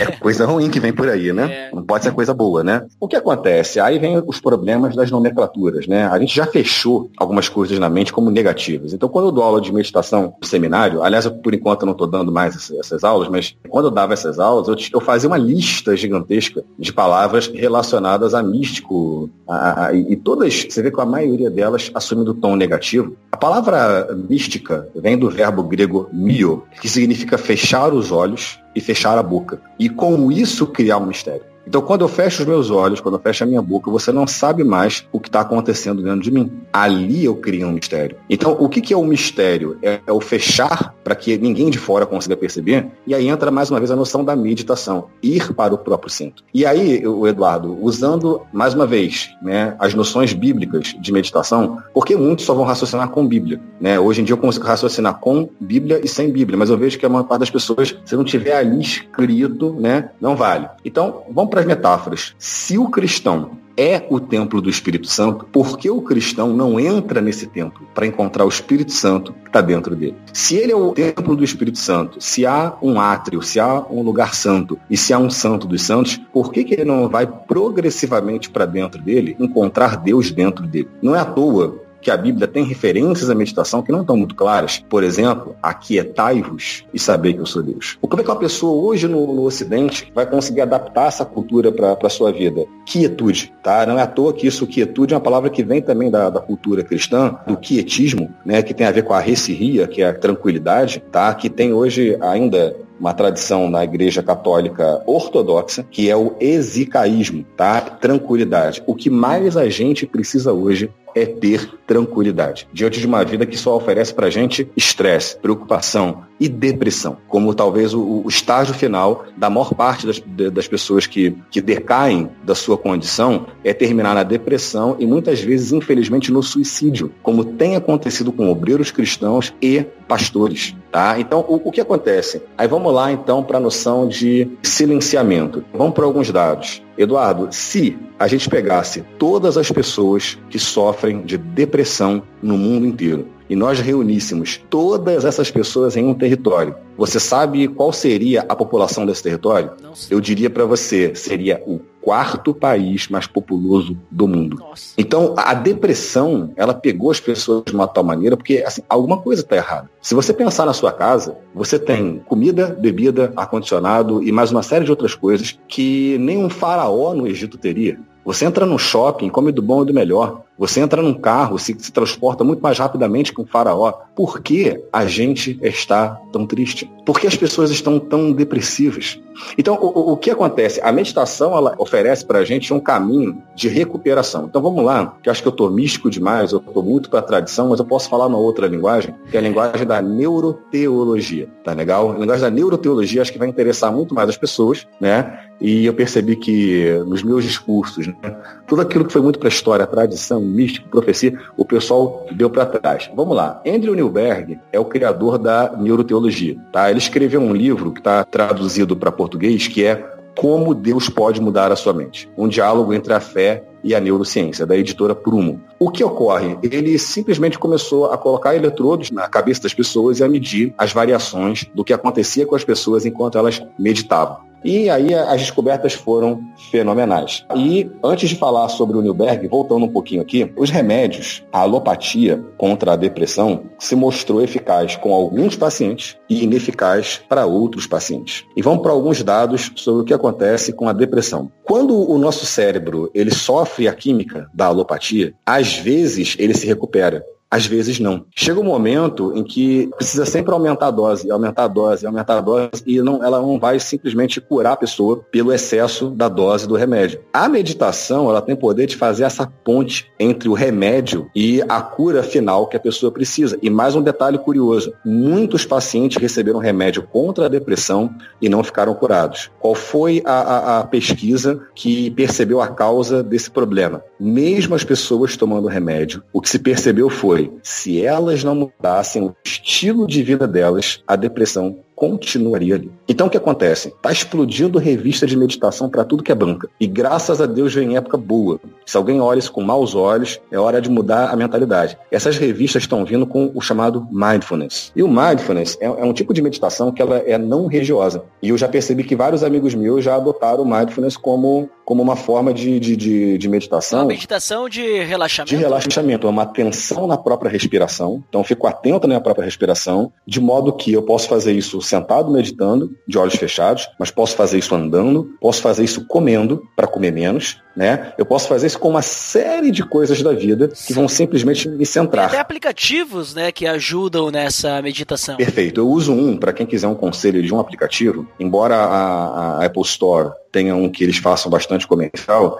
Eu faço aqui o comercial de um, né, sem receber nada por isso, mas que é muito bom para mim, e eu acho que é o melhor de todos, que é o Insight Timer. Tá? A palavra insight em inglês, né, aquela coisa do clique, do pensamento, né? Insight Timer. Ele é bom porque, de cara, você já tem um mapa do mundo com todas as pessoas que estão meditando naquele momento. Link no post. É muito bom. Com milhões de pessoas que tem um aplicativo e outras milhões que estão ali com você meditando. Tanto que quando você termina de meditar, você às vezes agradece por ter alguém perto de você meditando. Então você manda uma mensagem de gratidão para alguém da Alemanha, dos Estados Unidos ou aqui do Rio de Janeiro, do seu lado. Né? Isso, é, isso é muito interessante. Mas o mindfulness foi uma meditação que se popularizou, embora não tenha sido a primeira meditação não religiosa, a primeira foi do Herbert Benson, tá? da Universidade de Harvard, com o livro dele que fez sucesso no mundo inteiro, que foi o Relaxation Response, que é a resposta de relaxamento, ele pegou toda aquela meditação do hinduísmo e retirou os elementos religiosos, os bija mantras invocativos de entidades, né, e percebeu uma coisa: se eu repetir qualquer coisa, e pode ser a palavra paz, gentileza, amor, eu simplesmente repetir alguma coisa, eu foco, eu centro a minha mente e eu começo a ficar bem em relação a isso. Até que, em 1979, John Kabat-Zinn ele criou também baseado nas meditações orientais, aí mais no budismo, ele criou o mindfulness, que é um método de meditação respiratória que não tem absolutamente nada de religioso. Então as pessoas ficaram tranquilas. Opa,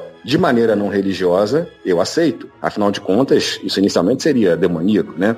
Mas o que é curioso é que a filocalia, ela tanto traz a meditação na sua forma mântrica, ou seja, repetição de alguma coisa, quanto traz a repetição, a meditação respiratória. Aí vamos para alguns detalhes. Como era a meditação na filocalia e pode ser repetida para a gente hoje em dia? É uma oração que era do Kyrie Eleison, que não sei se todo mundo conhece isso, mas era Senhor Jesus Cristo, Filho de Deus, tem compaixão de mim, pecador. É pegar a frase que Bartimeu falou e repetir continuamente, continuamente, lentamente. Essa era a meditação da filocalia. No entanto, havia também a meditação respiratória, ou seja, silêncio total, atenção na respiração, especialmente focando essa respiração no coração e levando todo o espírito para dentro do coração e ficando em silêncio. Hoje em dia, se uma pessoa for capaz de fazer essa forma de meditação, qualquer uma das duas, ela vai ser capaz de acalmar a sua própria mente. E mais uma vez, se eu quero ficar bem, eu preciso esvaziar minha mente. Aí vem o problema, né? Cristão tem pavor de esvaziar a mente. Então, vamos para o paradoxo. Qual o paradoxo? Você vai esvaziar sua mente, mas ela não vai ficar vazia. Esse é o paradoxo que, se você entender, você tira as resistências contra a meditação. Vou dar um exemplo do computador. Você abre 10 janelas no seu computador, né? O seu computador é igual ao meu, que é lento, né? E ele começa a ficar ruim com relação à memória RAM. O que, que você faz com, com esse computador? Você tenta fechar nove janelas para você deixar só uma delas aberta, porque a memória RAM se direciona só para uma das janelas abertas. Mas aí, Eduardo, acontece um problema. Eu tento fechar a janela e ela não vai. E quando o computador não me obedece, se lembra quais são as três teclas que eu aperto para que o computador volte a me obedecer? É o Ctrl Alt Del. Ctrl Alt Del. O mantra é o Ctrl Alt Del do cérebro. É o Ctrl Alt Del da mente. Eu quero dormir, não consigo dormir. Muito pensamento, muito agitado. Ctrl Alt Del. Aí o que, que eu faço? Eu fecho nove janelas e foco em uma. Eu foco na palavra amor, eu foco na palavra Deus. E aí é curioso, como na filocalia, a gente vai ter que a invocação original era simplesmente Jesus Cristo ou Jesus, as pessoas repetiam constantemente o nome de Deus, constantemente o nome de Deus. E no caso aí, na pessoa de Jesus. Essa meditação que repetia constantemente o nome de Jesus também não nasce no cristianismo, nasce dentro da cultura semita, não é nem judaísmo, Eduardo, é mais antigo que isso, tá legal? Aliás, melhor, desculpa, não é nem cultura semita. É algo que é, é muito antes disso, algo pré-histórico. Quando a gente vê que Adão e Eva saem do paraíso, você deve se lembrar que houve um fato lá muito ruim, que Caim matou Abel, e parece que houve um distanciamento geral de Deus ali daquela sociedade primitiva, logo no início. Até que acontece um fato curioso, nasce Enos, e dali em diante, você começa a fazer o quê? A Bíblia disse que, a partir dali, se passou a invocar o nome do Senhor. Então, acontece, o homem estava com Deus lá no Jardim do Éden. Ele estava falando diretamente com Deus. No entanto, quando ele retorna à presença de Deus, ele retorna como? Chamando Deus. Então, havia uma, uma invocação contínua de Deus que toma lugar antes de haver um judaísmo, antes de haver uma religião hebreia ou semita, que está entre os primeiros homens da humanidade, invocando o nome de Deus. E o que as pessoas entendem muito mal, elas acham assim, ah, então elas começaram a orar. A Bíblia não diz orar. A Bíblia usa a palavra cará. E cará é invocação. Quando eu chamo alguém, é cará. Quando eu invoco alguém, é cará. Então, eles começaram simplesmente a repetir o nome de Deus continuamente para que a presença desse Deus voltasse a se manifestar mesmo fora do jardim do Éden. E se você comparar com o hinduísmo, o hinduísmo tem os bijamantras invocativos de entidades, né? Eles fazem o quê? Repetem constantemente o nome de uma entidade. Só que dentro da religião judaica, isso era feito com o nome de Deus, constantemente repetido, até que a pessoa pudesse é, experimentar de novo a presença desse Deus que ficou teoricamente perdida lá no Jardim do Éden. Entende? Uhum. Não, então, quando eu tava falando antes ali da, da questão da tradição, né? Uhum. Eu tava comentando assim sobre a meditação daquela aquela primeira que tu comentou, não essa de se esvaziar, né? Então aquela da repetição, da murmuração, eu entendo que ela pode ser útil da seguinte forma. Quando a gente vê, como eu tava comentando, né, Jesus de certa forma ele atualiza, né? Então ele fala, ah, vá pro seu quarto. Ele, ele remete a nós que nós precisamos ter momentos só com Deus. Jesus, inclusive, ele fazia fazia bastante isso, não só no deserto, mas ele subia ao monte para orar, ele ficava momentos sozinho, né? Só ele e Deus, né? No jardim. Isso, no jardim também. Então, eu entendo assim que a melhor forma da gente fazer o que Jesus fez no deserto, por exemplo, e a gente realmente guardar a palavra no nosso coração, é a gente ler a palavra, estudar a palavra e lembrar a palavra, né? E talvez a meditação ela possa ajudar dessa forma. A meditação daí naquele sentido que tu falou, o primeiro exemplo, né? Uhum. A meditação da repetição, né? Então, por que, que eu digo isso? Porque muitos cristãos, assim, eles têm aquele lado dos evangélicos que ignoram a ação do Espírito Santo, né? Exato. É tudo eu e Deus. Aí já tem o outro que é tudo o Espírito Santo e bota o demônio no meio também, né? Isso. Se é de Deus, é o Espírito Santo, se não é, é o demônio, né? Então, só que eu, eu gosto, assim, de ter um equilíbrio nesse ponto. Eu acho, assim, que o Espírito Santo, ele é es- essencial pro cristão. Sem o Espírito Santo, a gente não consegue fazer a vontade de Deus. Porque só o Espírito Santo conhece a vontade de Deus. Uhum. E como é que a gente vai poder conhecer a vontade de Deus e deixar que o Espírito Santo nos, nos acuse, vamos dizer assim, né? De uma forma mais, mais resumida. Lendo a palavra e lembrando da palavra. Uhum. Então, como é que eu vou saber, por exemplo, que adultério é um pecado se eu nunca li na Bíblia que adultério é um pecado? Obviamente, Uhum. sabe que é pecado, mas vamos dizer assim, né? É um exemplo é, bem, bem claro, assim. Aham. Quando eu ler lá na Bíblia os 10 mandamentos que adultério é pecado. Ah, mas só que Jesus disse que só o fato de a gente pensar em adulterar, a gente ficar cobiçando, né? Já é pecado. Se eu não ler aquilo em Jesus, eu vou achar que tá tudo bem eu ficar olhando pra mulher dos outros. Uhum. Tá tudo bem isso. Agora, quando eu ler aquilo ali, eu vou saber. Só que como é que eu vou lembrar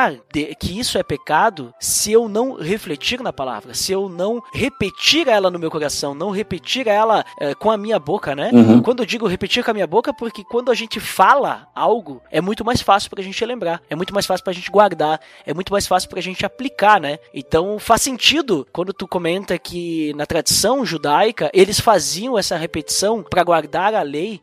Mas hoje também a gente pode fazer isso para guardar a palavra de Deus. E quando eu digo assim, guardar a palavra de Deus, eu não, eu não tô falando da tradição oral que eu tava comentando contigo antes, né? Porque eu vejo assim, bom, nós temos a Bíblia, nós não precisamos de tradição oral, mas nós não precisamos de tradição oral pros outros. Porque a gente pode simplesmente comprar uma Bíblia e dar pra pessoa, andar junto com ela, explicando o que está escrito aí. Mas para nós, nós ainda precisamos da tradição oral, né? Porque no momento do pecado, eu não vou estar com a Bíblia aberta, Uhum. ele me mostrando exatamente o versículo. Deus vai apontar com um dedo luminoso Uhum. aquele versículo. Olha, o que você está fazendo é errado, né? Exato, Não, nós precisamos guardar no nosso coração. Então, para nós, individualmente, de certa forma, a tradição oral baseada na, na palavra, que como tu comentou, a tradição oral sempre foi baseada em algo que Deus deu, né? Exato. Então, é- ela é válida. E talvez a meditação pode nos ajudar, porque eu tenho refletido, com tudo isso que tu tem comentado, que é muito mais fácil a gente lembrar, aplicar, quando a gente fala, né? Quando a gente fala, repete Uhum. aquilo que vem da palavra, aquilo que vem de Deus, né? Até porque aprendi com o Chico Bento, né? Não sei se tu já leu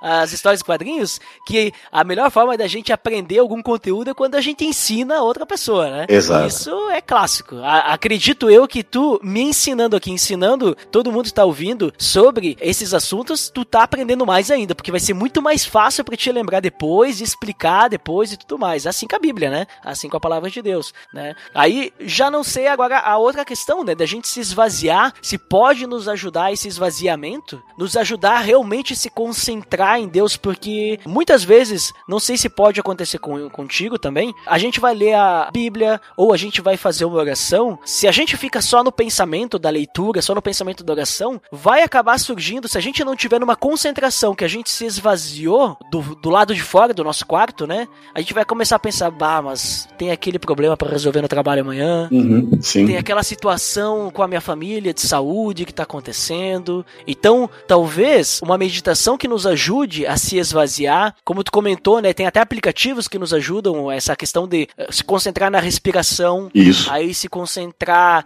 da respiração, não sei se a gente pode misturar as coisas. Sim, se sim. concentrar num texto, num texto que a gente quer lembrar e repetir ele, né? Exato.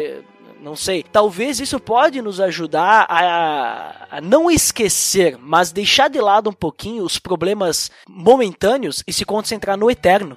Porque a vida que Deus tem preparada para nós é eterna. Exato. O que a gente tem aqui é uma passagem, né? É, lá em Hebreus a gente vê que a nossa nação não é aqui. Uhum. Não significa que a gente também tem que ignorar o que vivemos aqui. Não é isso que eu estou falando. Mas a gente tem que pensar no que é a vontade de Deus, Uhum. não o que eu quero assistir amanhã na televisão ou eu quero fazer no meu trabalho. Isso tudo é consequência da nossa vida aqui, em que a gente vai acabar se relacionando com as outras pessoas e tudo mais. E a gente tem que aplicar a palavra nisso também, amando e tudo mais. Exato. Mas creio que a gente também tem que absorver, né? Esse conhecimento, vamos dizer assim, Uhum. mas esse relacionamento com Deus também, né? Relacionar com as outras pessoas é importante, Uhum. né? Tanto é que a gente conversou naquele episódio sobre numerologia. Sim. Inclusive, vou deixar aqui, ó, link no post, que tu falou, né, do- dos números, né? E ah, os 10 mandamentos, eles se resumem em dois, mas que se resumem em um só, que é amar a Deus. Mas se a gente não, a- não ama o próximo, como vamos amar a Deus? Então, Exato. obviamente, o nosso relacionamento com as pessoas é importante para amar a Deus. Mas a gente precisa ter o nosso relacionamento com Deus também.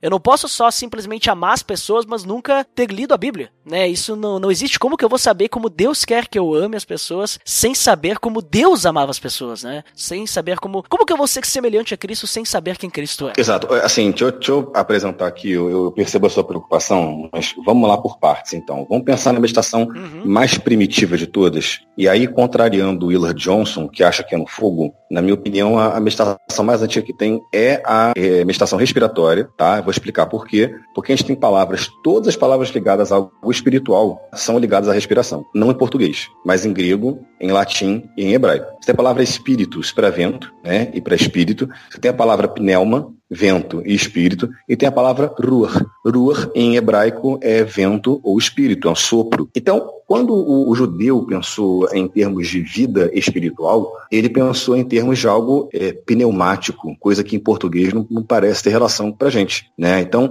combinar as meditações, uma meditação respiratória, né, para esvaziar a mente, depois uma mântrica, para poder travar os pensamentos e depois começar a refletir, é, é- é de uma importância muito grande. É, Como você falou, Eduardo, é, tentando agora desmistificar as coisas, né? Eu não consigo buscar Deus, a gente está em época de Copa do Mundo, né? Se eu estou no meio do culto e com a cabeça no, no Brasil que empatou com a Suíça. Se eu estou com a cabeça no né, Senegal que, que ganhou da, da Polônia. Então, eu não tem como é, a pessoa se dedicar para Deus se ela não se esvaziou dessas coisas, entendeu? A- a- o esvaziamento não pode ser mal entendido. Agora, vamos lá para uma sequência. A pessoa fez a Neshima, que é a respiração. Dali ela faz Hagá, ela faz uma murmuração. E aí, Eduardo, entra um terceiro tipo de meditação que acho que vai satisfazer melhor a você e a, a- a todos nós que somos ocidentais, que é o quê? É uma meditação chamada Sir. E Sir é a meditação da reflexão. Só que Sir é diálogo. Serve para você dialogar com uma pessoa, né? Serve para você dialogar com você mesmo. Então não sei se você conversa com você mesmo, mas eu converso muito comigo mesmo, inclusive falando, né, em voz alta, né? Coisa que as pessoas chamam de maluco, né? é, parece maluco, né? Mas eu gosto de conversar comigo mesmo longe das pessoas, entendeu? Porque elas vão achar que eu tô maluco. Mas é, grandes pensadores da história falavam consigo mesmo. É só você olhar para Sócrates. É, você pode entender que Sócrates falava com o seu daimon, que era a sua consciência, que era um espírito, que era o quê? Cada um interpreta de uma maneira diferente. Alguns vão dizer que Sócrates falava consigo mesmo. O que acontece é, esvaziadamente, com a mente tranquila, então eu posso começar um diálogo comigo mesmo. Esse diálogo pode ser silencioso, mas ele é feito como se houvesse uma interação entre duas pessoas dentro de mim. Essas duas pessoas sou eu mesmo, tá? O que é estranho, né? Mas assim, eu estou me outrando, é como se eu fosse outra pessoa, tá legal? E daí em diante eu começo a murmurar, e de murmurar eu começo a falar, e eu começo a falar comigo mesmo. Vou dar um exemplo. Davi, é só você olhar o homem segundo o coração de Deus. O que, que ele fala? Por que estás abatida dentro de mim, ó minha alma? Ele começou a conversar com ele. Davi não fez as coisas à toa. Os salmos são um grande manual, infelizmente mal entendido, tá? E eu digo para você porque, mais uma vez, pouco estudado, né, de como meditar. A gente tem um, grande pensador cristão que é o, o, agora me foge o nome dele, mas é o Franken. Agora me foge o nome completo dele, mas ele escreveu um livro que ficou muito famoso, que é o é The Mystical Communion with Yud Rei Vav Rei in the Book of Psalms, que seria é, a comunhão mística com né, o tetragrama, né, seria o Yud Rei Vav Rei no livro de Salmos. E o que, que ele fala? O livro de Salmos é recheado de meditação. O livro de Salmos tem uma série de coisas. Então, o que acontece é que a palavra Hagá, inclusive nos Salmos, ela aparece conectada à palavra Sir. Primeiro Hagá e depois Sir. Qual que é a ideia? Primeiro, eu tenho que tirar os meus pensamentos. Eu não posso encher um copo que está cheio. Eu tenho que esvaziar esse copo. Depois eu posso pensar numa outra situação. Aí sim, eu posso pensar em encher o meu copo. Por quê? Porque ele, ele tem condições de suportar aquilo que vai vir. Então, atendendo a nossa noção ocidental, mas aí conciliando o Ocidente com o Oriente, a gente precisa fazer essa conciliação, porque, na verdade, é a conciliação entre o hemisfério direito do cérebro e o esquerdo. A gente precisa começar de um elemento suprarracional, que a gente entenderia talvez hoje como irracional, para chegar ao elemento racional. E, Eduardo, isso é difícil para as pessoas entenderem. Deixa eu dar para você uma noção da tradição judaica, como a tradição judaica entende isso. O alto da cabeça, dentro do, da noção judaica, tá, é chamado de Keter coroa. O lado direito do cérebro é chamado de Horma, sabedoria. E o lado esquerdo é chamado de Binah, entendimento. Qual é a noção judaica a respeito disso? Deus, ele desce como se fosse um raio de luz sobre a pessoa, tá? Seria sobre Keter. E aí ele vem para o lado escuro. O lado direito do cérebro é o lado escuro, é o lado intuitivo, é o lado do de algo que seria ligado à revelação, que é chamado de Horma, né, que eles entendem como o poder da dúvida, tá? O poder do questionamento. Dessa luz que surge, a revelação vai para o lado esquerdo. Então ela começa a ser trabalhada racionalmente. Então há um impulso que ele vem de Deus. E esse impulso não pode ser entendido pela nossa mente. Aí é que a gente tem que quebrar o racionalismo na cultura cristã. E quebrar o racionalismo não significa necessariamente ser irracional. É o que as pessoas precisam entender. A gente está falando de um supra-racionalismo, de uma supra-razão. Existe um entendimento muito maior que o meu, que é o de Deus. O meu copinho de água, ele não se compara ao oceano. Entende? Mas quando eu coloco o meu copo de água no oceano, eu vou pegar um pouco dessa água para dentro de mim. Então o que, que eu vou fazer? Eu vou receber uma inspiração divina. Eu vou receber algo dentro de mim que depois vai ser trabalhado racionalmente do outro lado. Tanto é que os judeus eles vão colocar o lado direito do ser humano como masculino e o lado esquerdo do ser humano como feminino. Qual é a simbologia que eles utilizam? O lado masculino é o lado fecundante, e o lado feminino é aquele que recebe o elemento masculino e trabalha em cima dele. E aí eu acho que a gente pode conciliar o Oriente com o Ocidente de qual maneira? Primeiro, eu preciso ouvir a voz de Deus na minha consciência. Eu preciso, de alguma maneira, ler a palavra de Deus, como você falou. Eu preciso receber alguma coisa, né? Eu preciso entrar em meditação, na intensa repetição, né? Ou no esvaziamento antes, para começar a entrar num trabalho espiritual com Deus. E depois eu passo para a parte racional, binar, entendimento, lado feminino menino, vai fecundar, vai fazer, depois que de fecundado, perdão, vai fazer a gestação daquele pensamento. Então aquilo vai ficar durante um bom tempo sendo desenvolvido. Então, em outras palavras, começamos com Hagar, né, que é uma repetição constante, e depois passamos por um diálogo interno, como Davi fazia, conversando conosco. E dentro dessa conversa com a gente mesmo, entra a oração. Porque a, a, a própria noção de oração, como tefilá, né, que é orar, ela vem de uma raiz judaica que significa julgar. O que parece estranho, né? Mas eu só posso orar se eu produzir um julgamento sobre mim mesmo. Como é que eu vou apresentar alguma coisa para Deus que não seja da boca para fora, como a gente conversou aqui agora, se eu não sei o que está no meu coração? Como é que eu vou dizer para Deus, Deus eu te louvo, Deus eu te amo e, e eu acredito, eu vou vencer? Se lá no meu coração, o que está no meu coração é eu vou perder, eu tenho raiva de Deus e eu quero largar o evangelho. Tá me entendendo? Se o meu coração está dizendo isso, é isso que eu tenho que falar para Deus. Porque isso é santidade. Santidade não é esconder de Deus, porque ele já sabe. A santidade é perceber isso, é receber o toque do Espírito Santo, se colocar sensível a esse toque. Então, declarar o que de fato o coração quer dizer. Por isso, a meditação ela entra numa interiorização. Não é à toa que tem um nome em português muito curioso, que a gente fala que meditar é ensimesmar-se. Então, a pessoa em si mesmada, ela está dentro dela mesma. Ela está sobre ela mesma,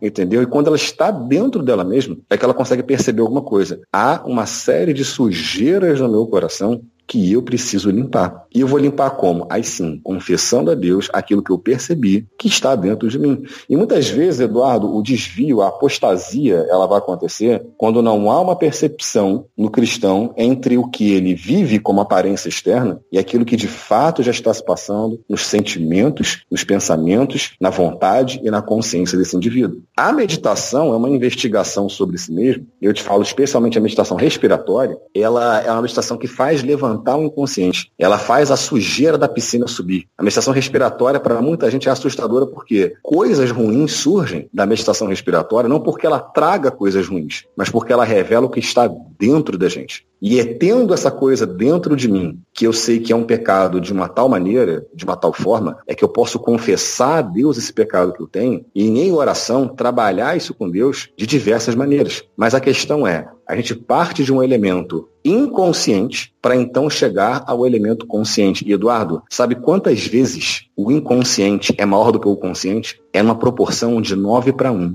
O nosso inconsciente é aproximadamente nove vezes maior do que o nosso consciente. E o que é muito estranho, uhum. imagina, por que será que se criou o programa Pelo Amor de Deus? Você deve me dar várias razões. Mas se você tem nove vezes mais inconsciência do que consciência, que motivos levaram de fato você a criar esse programa? Que motivos de fato me levaram a estudar aquilo que eu estudei? Muitas vezes a gente não sabe. Freud vai dizer que o, a maior via de acesso ao inconsciente é o sonho. Né? A meditação é uma dessas vias que abre também para o inconsciente, inclusive de entrar com consciência no próprio sonho, coisa que é esdrúxula para muita gente, tá? Agora, quando você sabe o que está dentro de você, você pode confessar isso para Deus. Você pode conversar isso com Deus. Uma oração que provém antes de uma meditação bem feita, ela jamais vai ser vazia. Por quê? Porque a pessoa consegue descobrir aquilo que está dentro dela. Ela começa a entrar para dentro dela. E ela tem noção do que de fato se passa dentro dela. E aí, a gente para de ser parcial porque o Ocidente e o Oriente foram parciais, e Eduardo, é extremamente difícil para o ser humano ser completo, ser integral. Nós temos um lado que é irracional, mas ele tem que ser trabalhado, e nós temos um lado racional. Então, nós teríamos um lado de uma meditação que ela, de fato, ela, entre aspas, não faz sentido,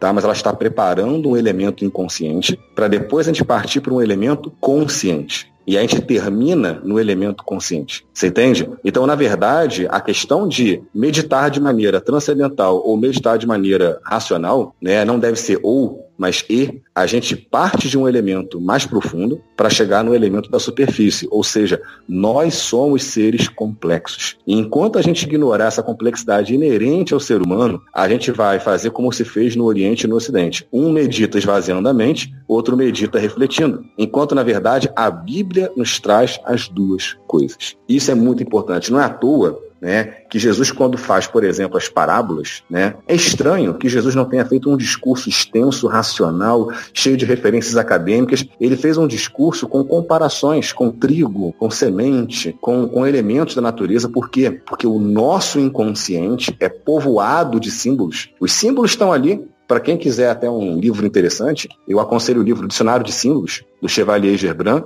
O nosso inconsciente é povoado de símbolos. E a gente acorda, muitas vezes, predisposto a agir de uma maneira sem perceber que nós já desenvolvemos um pensamento, ou um sentimento, ou um propósito, sem percebermos o porquê. E tratar dessa profundidade gigantesca do ser humano é lidar a todo momento com o inconsciente e o consciente. Quem é da área de psicologia vai adorar aquilo que eu estou falando. Né? Há uma complexidade. Né? E essa complexidade é ignorada. E a meditação é capaz de lidar com as duas coisas, com o lado inconsciente e com o lado consciente. Fazendo como? Partindo daquele elemento que é supra-racional, tá? não necessariamente racional, mas muitas vezes além da nossa razão, quando Deus coloca uma sementinha de um pensamento na gente, não é irracional, é supra-racional, ou seja, é mais do que o meu copo consegue assimilar do oceano, então nós partimos para o elemento da reflexão. Aí eu posso pensar com limpidez, porque a partir de agora a minha piscina está limpa, para poder eu refletir sobre aquilo que eu pensei. Aliás, Eduardo, refletir é o quê? Eu penso a ideia de luz, né? Só tem reflexão com luz. Tem que brilhar alguma coisa. E tem que brilhar sobre uma superfície que esteja límpida. Sem algo límpido, não tem reflexão.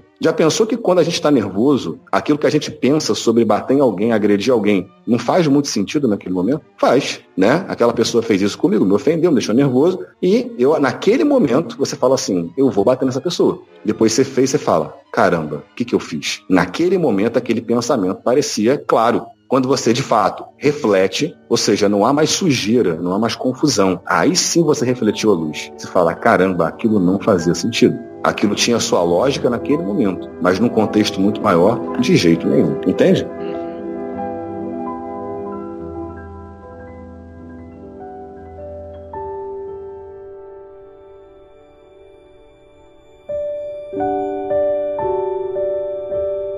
Muito bem, Marcos. Show de bola aí o, a conversa sobre questão de meditação e tal. Até pensei que a gente ia falar mais sobre a, a meditação, assim, no caso a palavra, assim, né?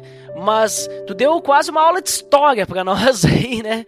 Quase não, foi uma aula de história, né? Foi muito bom, assim. Então já deixa tuas considerações finais aí. O que que tu conclui finalmente? E também Fala pessoal, onde é que o pessoal pode te achar? Então vamos lá, quem quiser me achar pode me encontrar em três páginas diferentes no Facebook, que são, primeira delas, Meditoterapia, e que é uma página sobre meditação à sua maneira é, laica, né, não religiosa. Segunda página é a Neuroteologia, tá? que é uma página que eu, eu divido com um amigo meu que escreve também sobre neurociência. E uma terceira que é th d.theological doctor, ou seja, THD Theological Doctor, tá? São três páginas no Facebook. Vocês me encontram também no YouTube com o canal Cabala Cristã, que está um pouco abandonado, eu vou voltar a, a, falar um pouco mais nele. E eu tenho um grupo no Facebook também chamado de Cabala Cristã, tá? É Beit Mekubalim, é a Casa dos Cabalistas, ou Casa de Cabalistas, tá? Cabala Cristã, vocês podem me encontrar lá e conversar mais comigo, tá? Não se espantem com o nome, eu, eu preciso de mais um programa para poder falar isso. Então, olha só, considerações finais.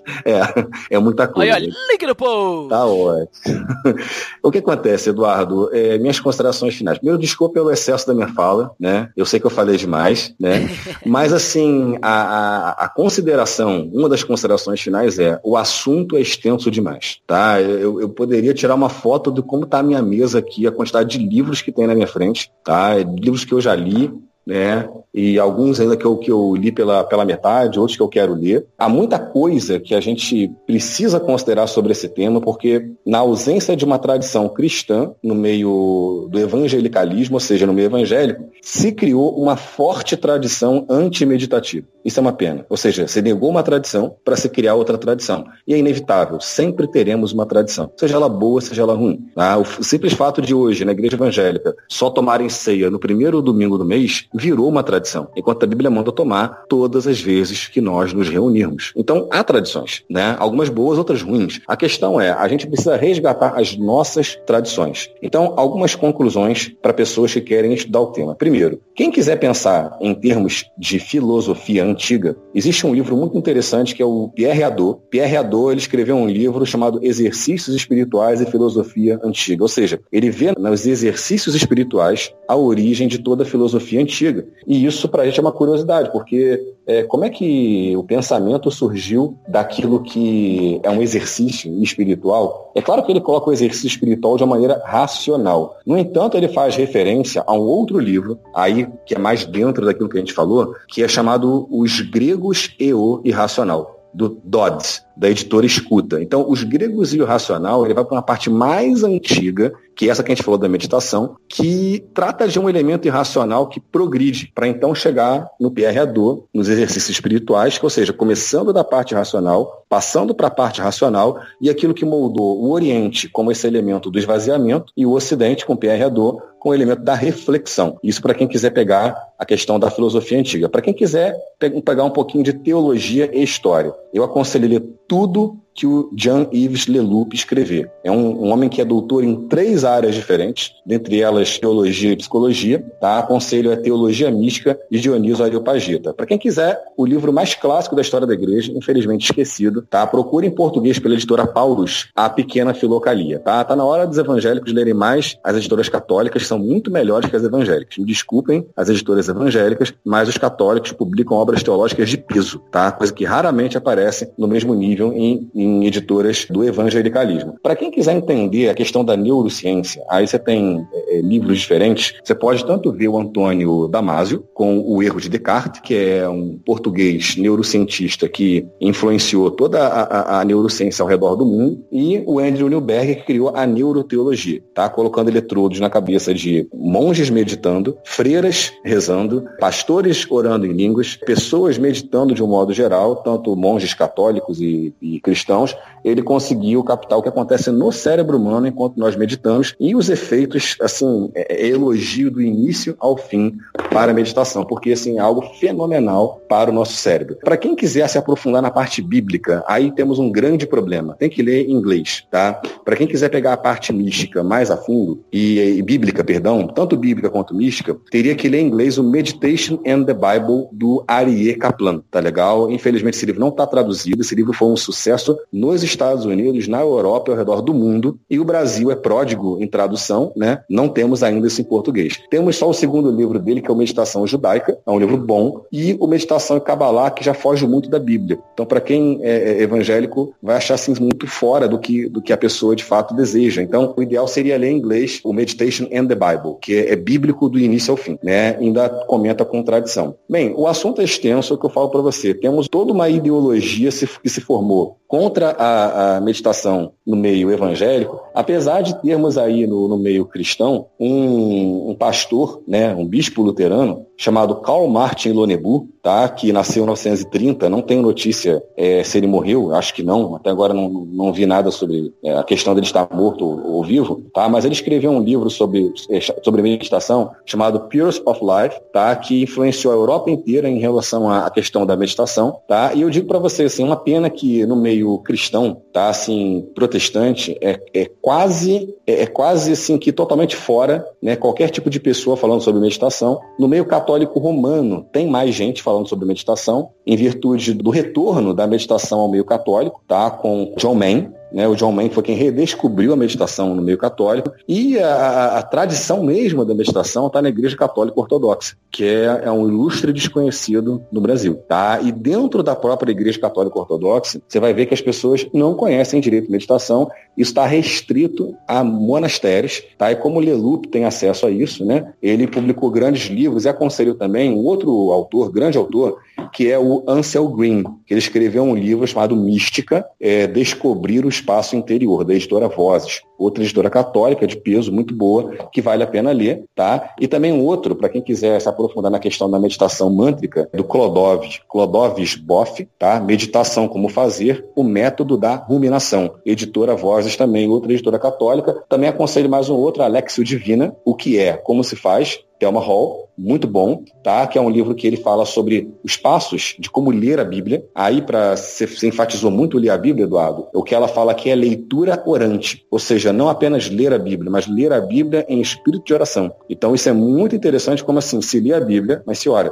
tá? E aí faz a chamada escada dos monges, tá? É muito curioso como a escada dos monges é uma escada de quatro degraus que ela se dirige para chegar até o final, que é a contemplação, tá? Então a pessoa vai ler a Bíblia, ela vai é, meditar e orar, e depois ela vai entrar no estado de contemplação, que ela simplesmente vai sentir aquilo que Deus tem para dar para ela. Ela recebe o amor de Deus pela contemplação, mas ela vai subindo uma escada. E essa escada envolve uma leitura e uma reflexão, tá legal? Mas a leitura e reflexão também parte para o lado meditativo e, por fim, simplesmente contemplativo, quando a pessoa aguarda né, e simplesmente sente aquela presença divina movendo ela em direção àquele mandamento que ela leu e dando a ela condição de praticar. Então, o assunto é extenso, tá? A minha consideração para o cristão é abra a mente, tá? especialmente o evangélico, porque assim no meio católico existe uma sociedade mundial para a meditação cristã, que segue uma tradição cristã mesmo nossa, tá? mesmo uma pessoa sendo evangélica, ela, ela poderia frequentar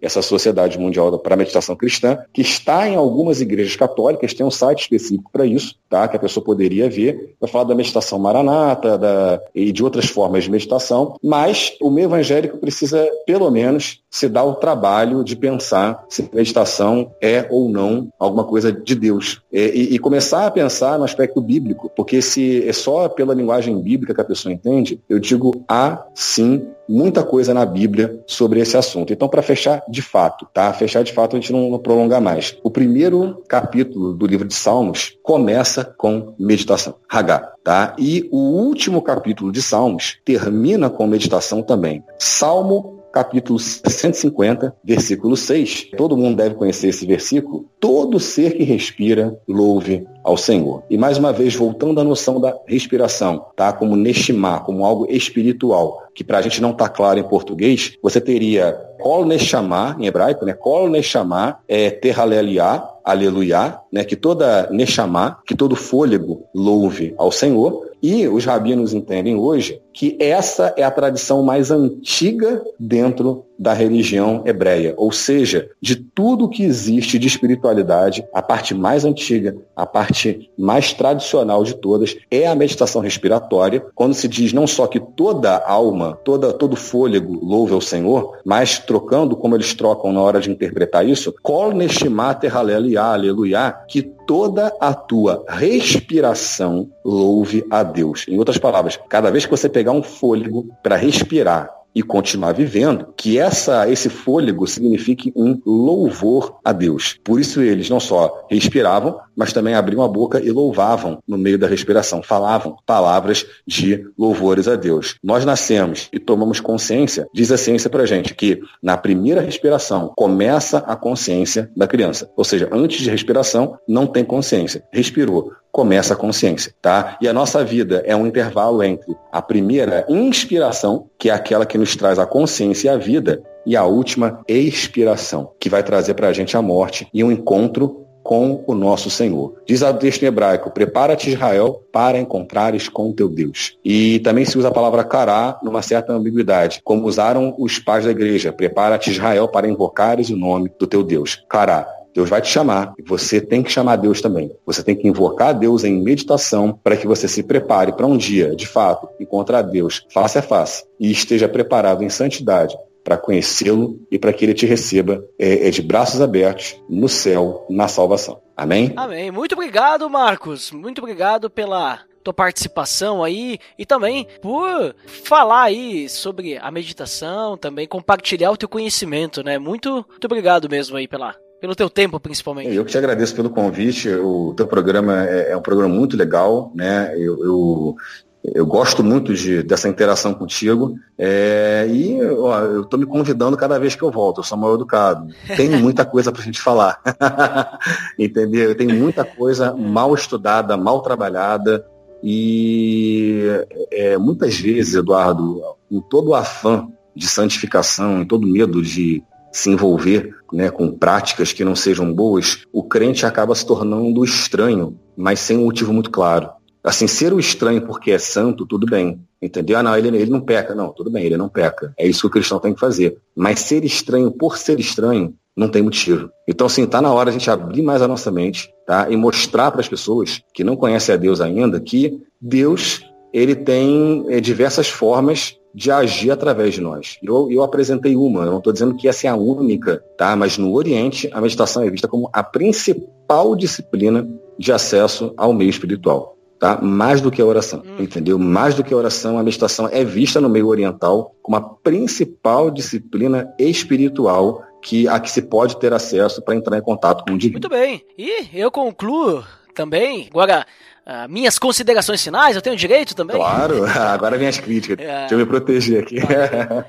ah, nem tanto. Mas assim, ó, o conselho que eu deixo pessoal que está ouvindo aí sobre essa questão de meditação é que qualquer prática que a gente for fazer para buscar Deus, seja meditação, seja a leitura da Bíblia, seja oração, seja o nosso relacionamento com o próximo, a gente sempre tem que pensar em quem que nós estamos adorando, quem que nós estamos buscando, né? Porque como a gente citou mais de uma vez o Salmo 1, né, uhum. diz que o prazer, né, da, do, daquele que é o bem-aventurado, o prazer dele está na lei do Senhor, não é na lei própria, não é no, no pensamento do outro e, e, não é em qualquer coisa, é na lei do Senhor. É isso, é isso que eu deixo, né? Para que a gente possa refletir sempre que a gente for fazer alguma coisa, seja até mesmo fazer uma boa ação, né? Uma boa obra. Se não for para adorar a Deus, de nada vale. Exato. Então, se a gente quiser meditar e essa meditação não for para que a gente possa ser mais semelhante a Cristo, né, nos tornarmos melhores cristãos, não vai adiantar.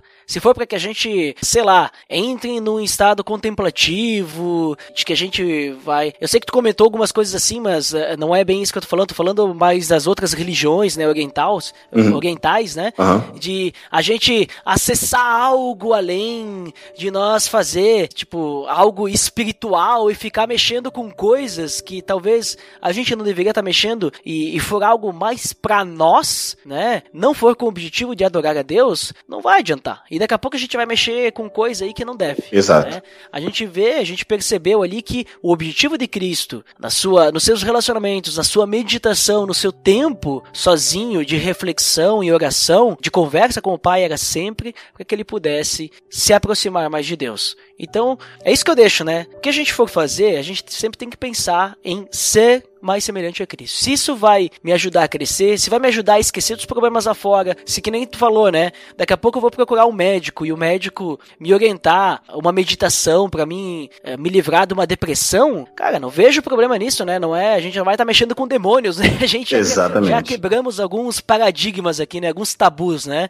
Então, cara, se isso vai te ajudar a melhorar a tua saúde e vai te ajudar, que nem eu disse, se aproximar de Deus, ser mais semelhante a Cristo, então, ok, né? É aquilo que a gente comentou também num episódio recente, que é qual que é o limite da nerdice. Inclusive, link no post. Tipo, se assistir um filme, se assistir uma série, né, não vai te afastar de Deus, vai tu não vai, né, digamos, isso vai te aproximar, né, tu não vai esquecer de Deus, cara, beleza, agora se isso começa a virar um vício, se isso começa a te afastar de Deus, te afastar das pessoas, então evita. E a mesma coisa, quando a gente fala de oração, meditação, quando a gente fala leitura da Bíblia, isso tem que nos aproximar de Deus. Exato. Né? Porque muitas vezes pessoas, elas leem a Bíblia não para se aproximar de Deus, mas para querer é, conhecer mais, para ficar debatendo no Facebook, para ficar debatendo com outras pessoas, mostrar que sabe mais, às vezes até ofendendo pessoas. Isso, né? exatamente. Mostrar. Vira uma pessoa, assim, um, um, teólogo vazio, né? Então, isso também,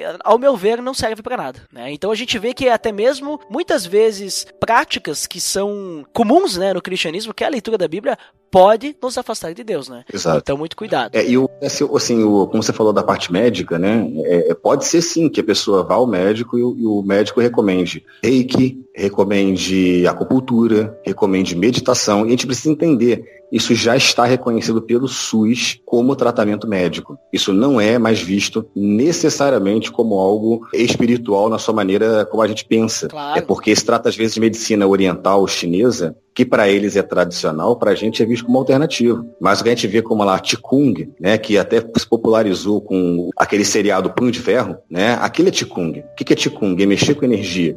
A meditação também faz com isso. O problema da meditação é quando ela, ela não é feita em referência a Deus, ela não é nem laica e nem cristã. Hum. Ela, ela vai para um outro lado, ocultista, né, que vai se envolver com entidades. E eu posso dar uma das definições de meditação que é bem complicada, é que meditar, meditar é unir-se ao objeto meditado. Portanto, alguém que medita numa certa entidade, né, que constantemente repete o nome dessa entidade e a invoca, vai se unir a ela. Isso vai significar possessão demoníaca. Ao passo que alguém que invoca o nome de Deus vai entrar no que o cristianismo histórico sempre sempre procurou, que é uma coisa chamada unificação. É quando o cristão se torna um com Deus. É você imaginar Elias, quando ele fala, se eu sou homem de Deus, que desça fogo do céu. E desceu fogo do céu. Ele não nem perguntou para Deus. Ele estava unificado com Deus. Entende? Então, estar unificado com Deus era o grande propósito da igreja primitiva. Tá? E durante, durante séculos houve o debate se a missão principal do cristão era adorar a Deus ou unificar-se com Deus. Com o tempo, né, mais para o Oriente, prevaleceu a ideia de adoração, ao passo que no Oriente e na noção ortodoxa do, do cristão, a noção era unificar-se com Deus, era tornar-se um. Então a gente pode hoje meditar tanto na sua maneira religiosa, e vai ser bom para a gente, como a gente pode também procurar tratamento, e o tratamento vai ser bom para a gente também. O que a gente não pode fazer é se envolver na meditação com referência a uma outra entidade, aí sim seria algo extremamente problemático. Mas é, é que nem a gente pensar, continuar pensando que depressão é tá com encosto, alguma coisa assim, é pecado que a pessoa tem e não uma doença que já é comprovado, né, pelos médicos. Exatamente. O que as pessoas não percebem, há uma disfunção neural na depressão. Sim, sim. Né? Há, há uma questão que ela precisa de remédio, realmente, para a pessoa melhorar. É. E como, por exemplo, a pessoa mexe com a acupuntura, ela mexe com circulação de energia. Né? As pessoas que sabem meditar circulando energia sabem mexer com a depressão de uma maneira a jogar essas coisas para fora, né? Então eu já lidei com gente. Mas é, é, que nem é que nem qualquer outra doença, né? Por exemplo, uma pessoa que tem algum transtorno, como bipolaridade, ou borderline, alguma coisa assim, Uhum. a pessoa, tu pode chegar pra pessoa e dizer, não, mas vamos lá, é só precisa ter força de vontade. Não, mas o cérebro dela diz que pra ela fazer o contrário, não, não adianta, né? Exatamente. Isso é uma doença. Tu vai fazer o quê? Tu não tem como competir contra o próprio corpo humano. O corpo humano diz que não é isso e deu, né? né? Ou, ou a gente consegue, né? Quando a gente está apertado para ir no banheiro, a gente consegue se segurar. A Exatamente. gente não consegue, o nosso corpo, né, quando ele tá, tá dizendo que ele quer fazer alguma coisa, Exato. nós temos que ver o que, qual que é o problema, né? Não, exato, porque isso, exata, exatamente, só para fechar, é porque uma- a química cerebral fica afetada, os neurônios ficam afetados, a ligação entre eles, a sinapse fica afetada. Não é um problema só de ter pensamentos positivos, como as pessoas pensam de maneira simplista. A questão é, aquele cérebro precisa de cura. Não é só a mente, o cérebro já precisa de cura. Exato. Aí entra remédio, entra de meditação e uma série de outras coisas. Mas é isso, Eduardo. Mas beleza, Marcos. Mais uma vez, muito obrigado. E então tá, pessoal. Pra quem fica pra área de feedback até daqui a pouquinho, pra quem não fica até o próximo episódio. Até mais!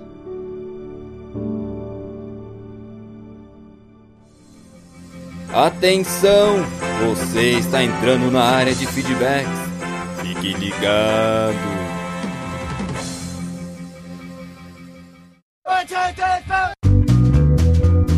Estamos na área de feedbacks do PDD. Uau! Cosmo Peripateico!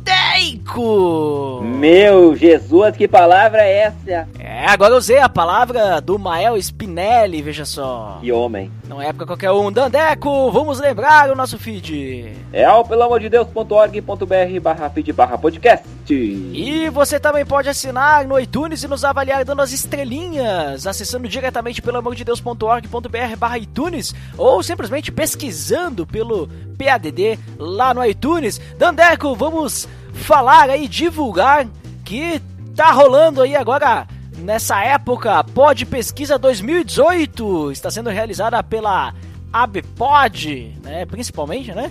Então, link no post aí pra você poder responder a pesquisa pra gente saber como é que tá aí, quantos ouvintes de podcast, o que que os o que, que os ouvintes gostam, né? Então, pra. Isso, isso não é só do PDD, tá, Dandeco? Isso aí é pra todos os podcasts do Brasil, veja só. Do universo. É, do universo. Isso, essa pod pesquisa é uma pod pesquisa cosmoperipateica, né? Veja só. Uau! Mas, Andeco, vamos agora aos feedbacks do PADD 132. Nós falamos sobre o domínio próprio. Quem que foi o primeiro? Foi ele o Abner Lobo! O que, que ele disse? Preciso de domínio próprio para não ficar atualizando o site do PADD. Olha só, né? O Abner Lobo deve ficar o dia inteiro no F5. Só pra ser o É, primeiro. do WordPress. Olha ali. Quem que, quem que também esteve aí presente? É ele o Rodrigo Toim. E o que que ele disse? Ed, se ficar mais sonoro, o meu neologismo pode ser alterado para sensacionástico. Pois eu tenho domínio próprio para não irar com isso. Brincadeiras à parte, esse tema é sensacionástico mesmo. Ah, agora a gente já se acostumou com o sensacionáustico, né, Dandeco? É, agora é o sensacionástico. Agora é náustico. Tem, é que náustico vem, me re- remete a navio, né? É náutico. Então, é algo tão sensacional quanto um, um grande porta-aviões, Dandeco. É, veja só. Olha ali, né? É algo que quando você vai ao, ao lado, você percebe a grandiosidade da sensacionalidade daquilo lá, né? E, mas quem mais esteve aí conosco? Oi, ele, o Mael Spinelli. Opa, que ele disse? Graça e paz. Demorei, mas cheguei. Um episódio com muito domínio na palavra. Pela palavra e para a palavra. É, olha ali, ó, Mael Spinelli sempre com suas palavras elogiáveis aí. Mael Spinelli que é uma pessoa subjetivamente qualificada, né, Dandeco? Deixando também aí seu feedback sempre em todos os episódios do PDD. Quem que voltou, Dandeco? É ele, o Rodrigo Toim, novamente. Opa! Pensei em algumas coisas ao ouvir esse ótimo episódio. Eu penso que exercer o domínio próprio é um tipo de luta interior. Existem coisas que eu quero fazer, porém também existem coisas que eu preciso fazer. E nem sempre são as mesmas coisas. Para isso, temos que ter bem definidas quais as nossas prioridades a lutar conosco. Exercer o domínio próprio para que eu faça o que eu preciso fazer e deixar um pouco de lado o que eu quero fazer. Outra coisa, gosto de pensar no perigo de deixar a minha vida com o piloto automático ligado. Explico brevemente. Para algumas coisas temos que ter uma disciplina, ler a Bíblia todos os dias, orar, me relacionar com meus irmãos em Cristo. Se eu deixar-me dominar pela correria do dia a dia, acabo me esquecendo dessas coisas. É isso que chama de piloto automático. Se deixar levar pelo barulho que o mundo faz e pela correria a nós imposta, a ponto de me esquecer de fazer o que realmente é importante. Abraço! É isso aí. Já que ele comentou do piloto automático aí, né, Daneco? Eu entendo que nós temos que estar no domínio próprio do volante da nossa vida, né? Seguindo o GPS do Espírito Santo, olha ali, ó. Oh! Olha ali, ó. Peguei também ali as, as comparações que o Rodrigo fez. Muito obrigado, Rodrigo, por você sempre ser uma pessoa inoxidável, né? Uma pessoa estrambólica e que merece o respeito tecnológico com seus feedbacks, né, Daneco? É, esse cara é um cara, um cara. Junto com o Abner Lobo, que é o próximo comentarista. Opa, Abner Lobo, lá dos Piacast, deixando seu feedback aí. O que, que ele disse? Mais uma vez, um excelente episódio. Eu acredito que o domínio próprio seja uma das coisas mais difíceis de conseguir trabalhar. Quando não é alguém nervosinho, é alguém que não consegue se controlar sexualmente. Se não for nada disso, é alguém ansioso ou que come demais. Uma vida de oração, leitura bíblica e devoção a Deus pode ajudar muito nisso. Mas somente Deus para trabalhar isso. Eu preciso melhorar. O Jean Carlos fez um jogo chamado Topzera Bíblica, que é tipo um super trunfo. E Jesus é o Topzera. Muito legal o jogo. Segue o link para o link no post, caso alguém se interesse em comprar. Aí, ó, link no post. Mais uma vez, um excelente episódio e sério, um abraço. Ó, tu viu que ele até botou ali que o, os Piacast tem domínio próprio também, né? Que é os piacast.com.br. Ó. Mas muito obrigado, Abner Globos, por seu feedback aí. Interessante, né? Essa questão do, do controle, mas principalmente que ele falou, né? Que a vida de oração, leitura bíblica, devoção é o que vai nos ajudar a trabalhar e melhorar isso. E sobre o que ele falou ali do do jogo Topzera Bíblica, eu não comentei porque até já foi citado em outro episódio, né? Mas por causa que quando eu comentei no episódio sobre, sobre isso, eu tava falando de um super trunfo, né? Tipo Topzera Bíblica, só que baseado no fruto do Espírito, né? Nos atributos do fruto do Espírito. E o Topzera Bíblica, ele se baseia em outros...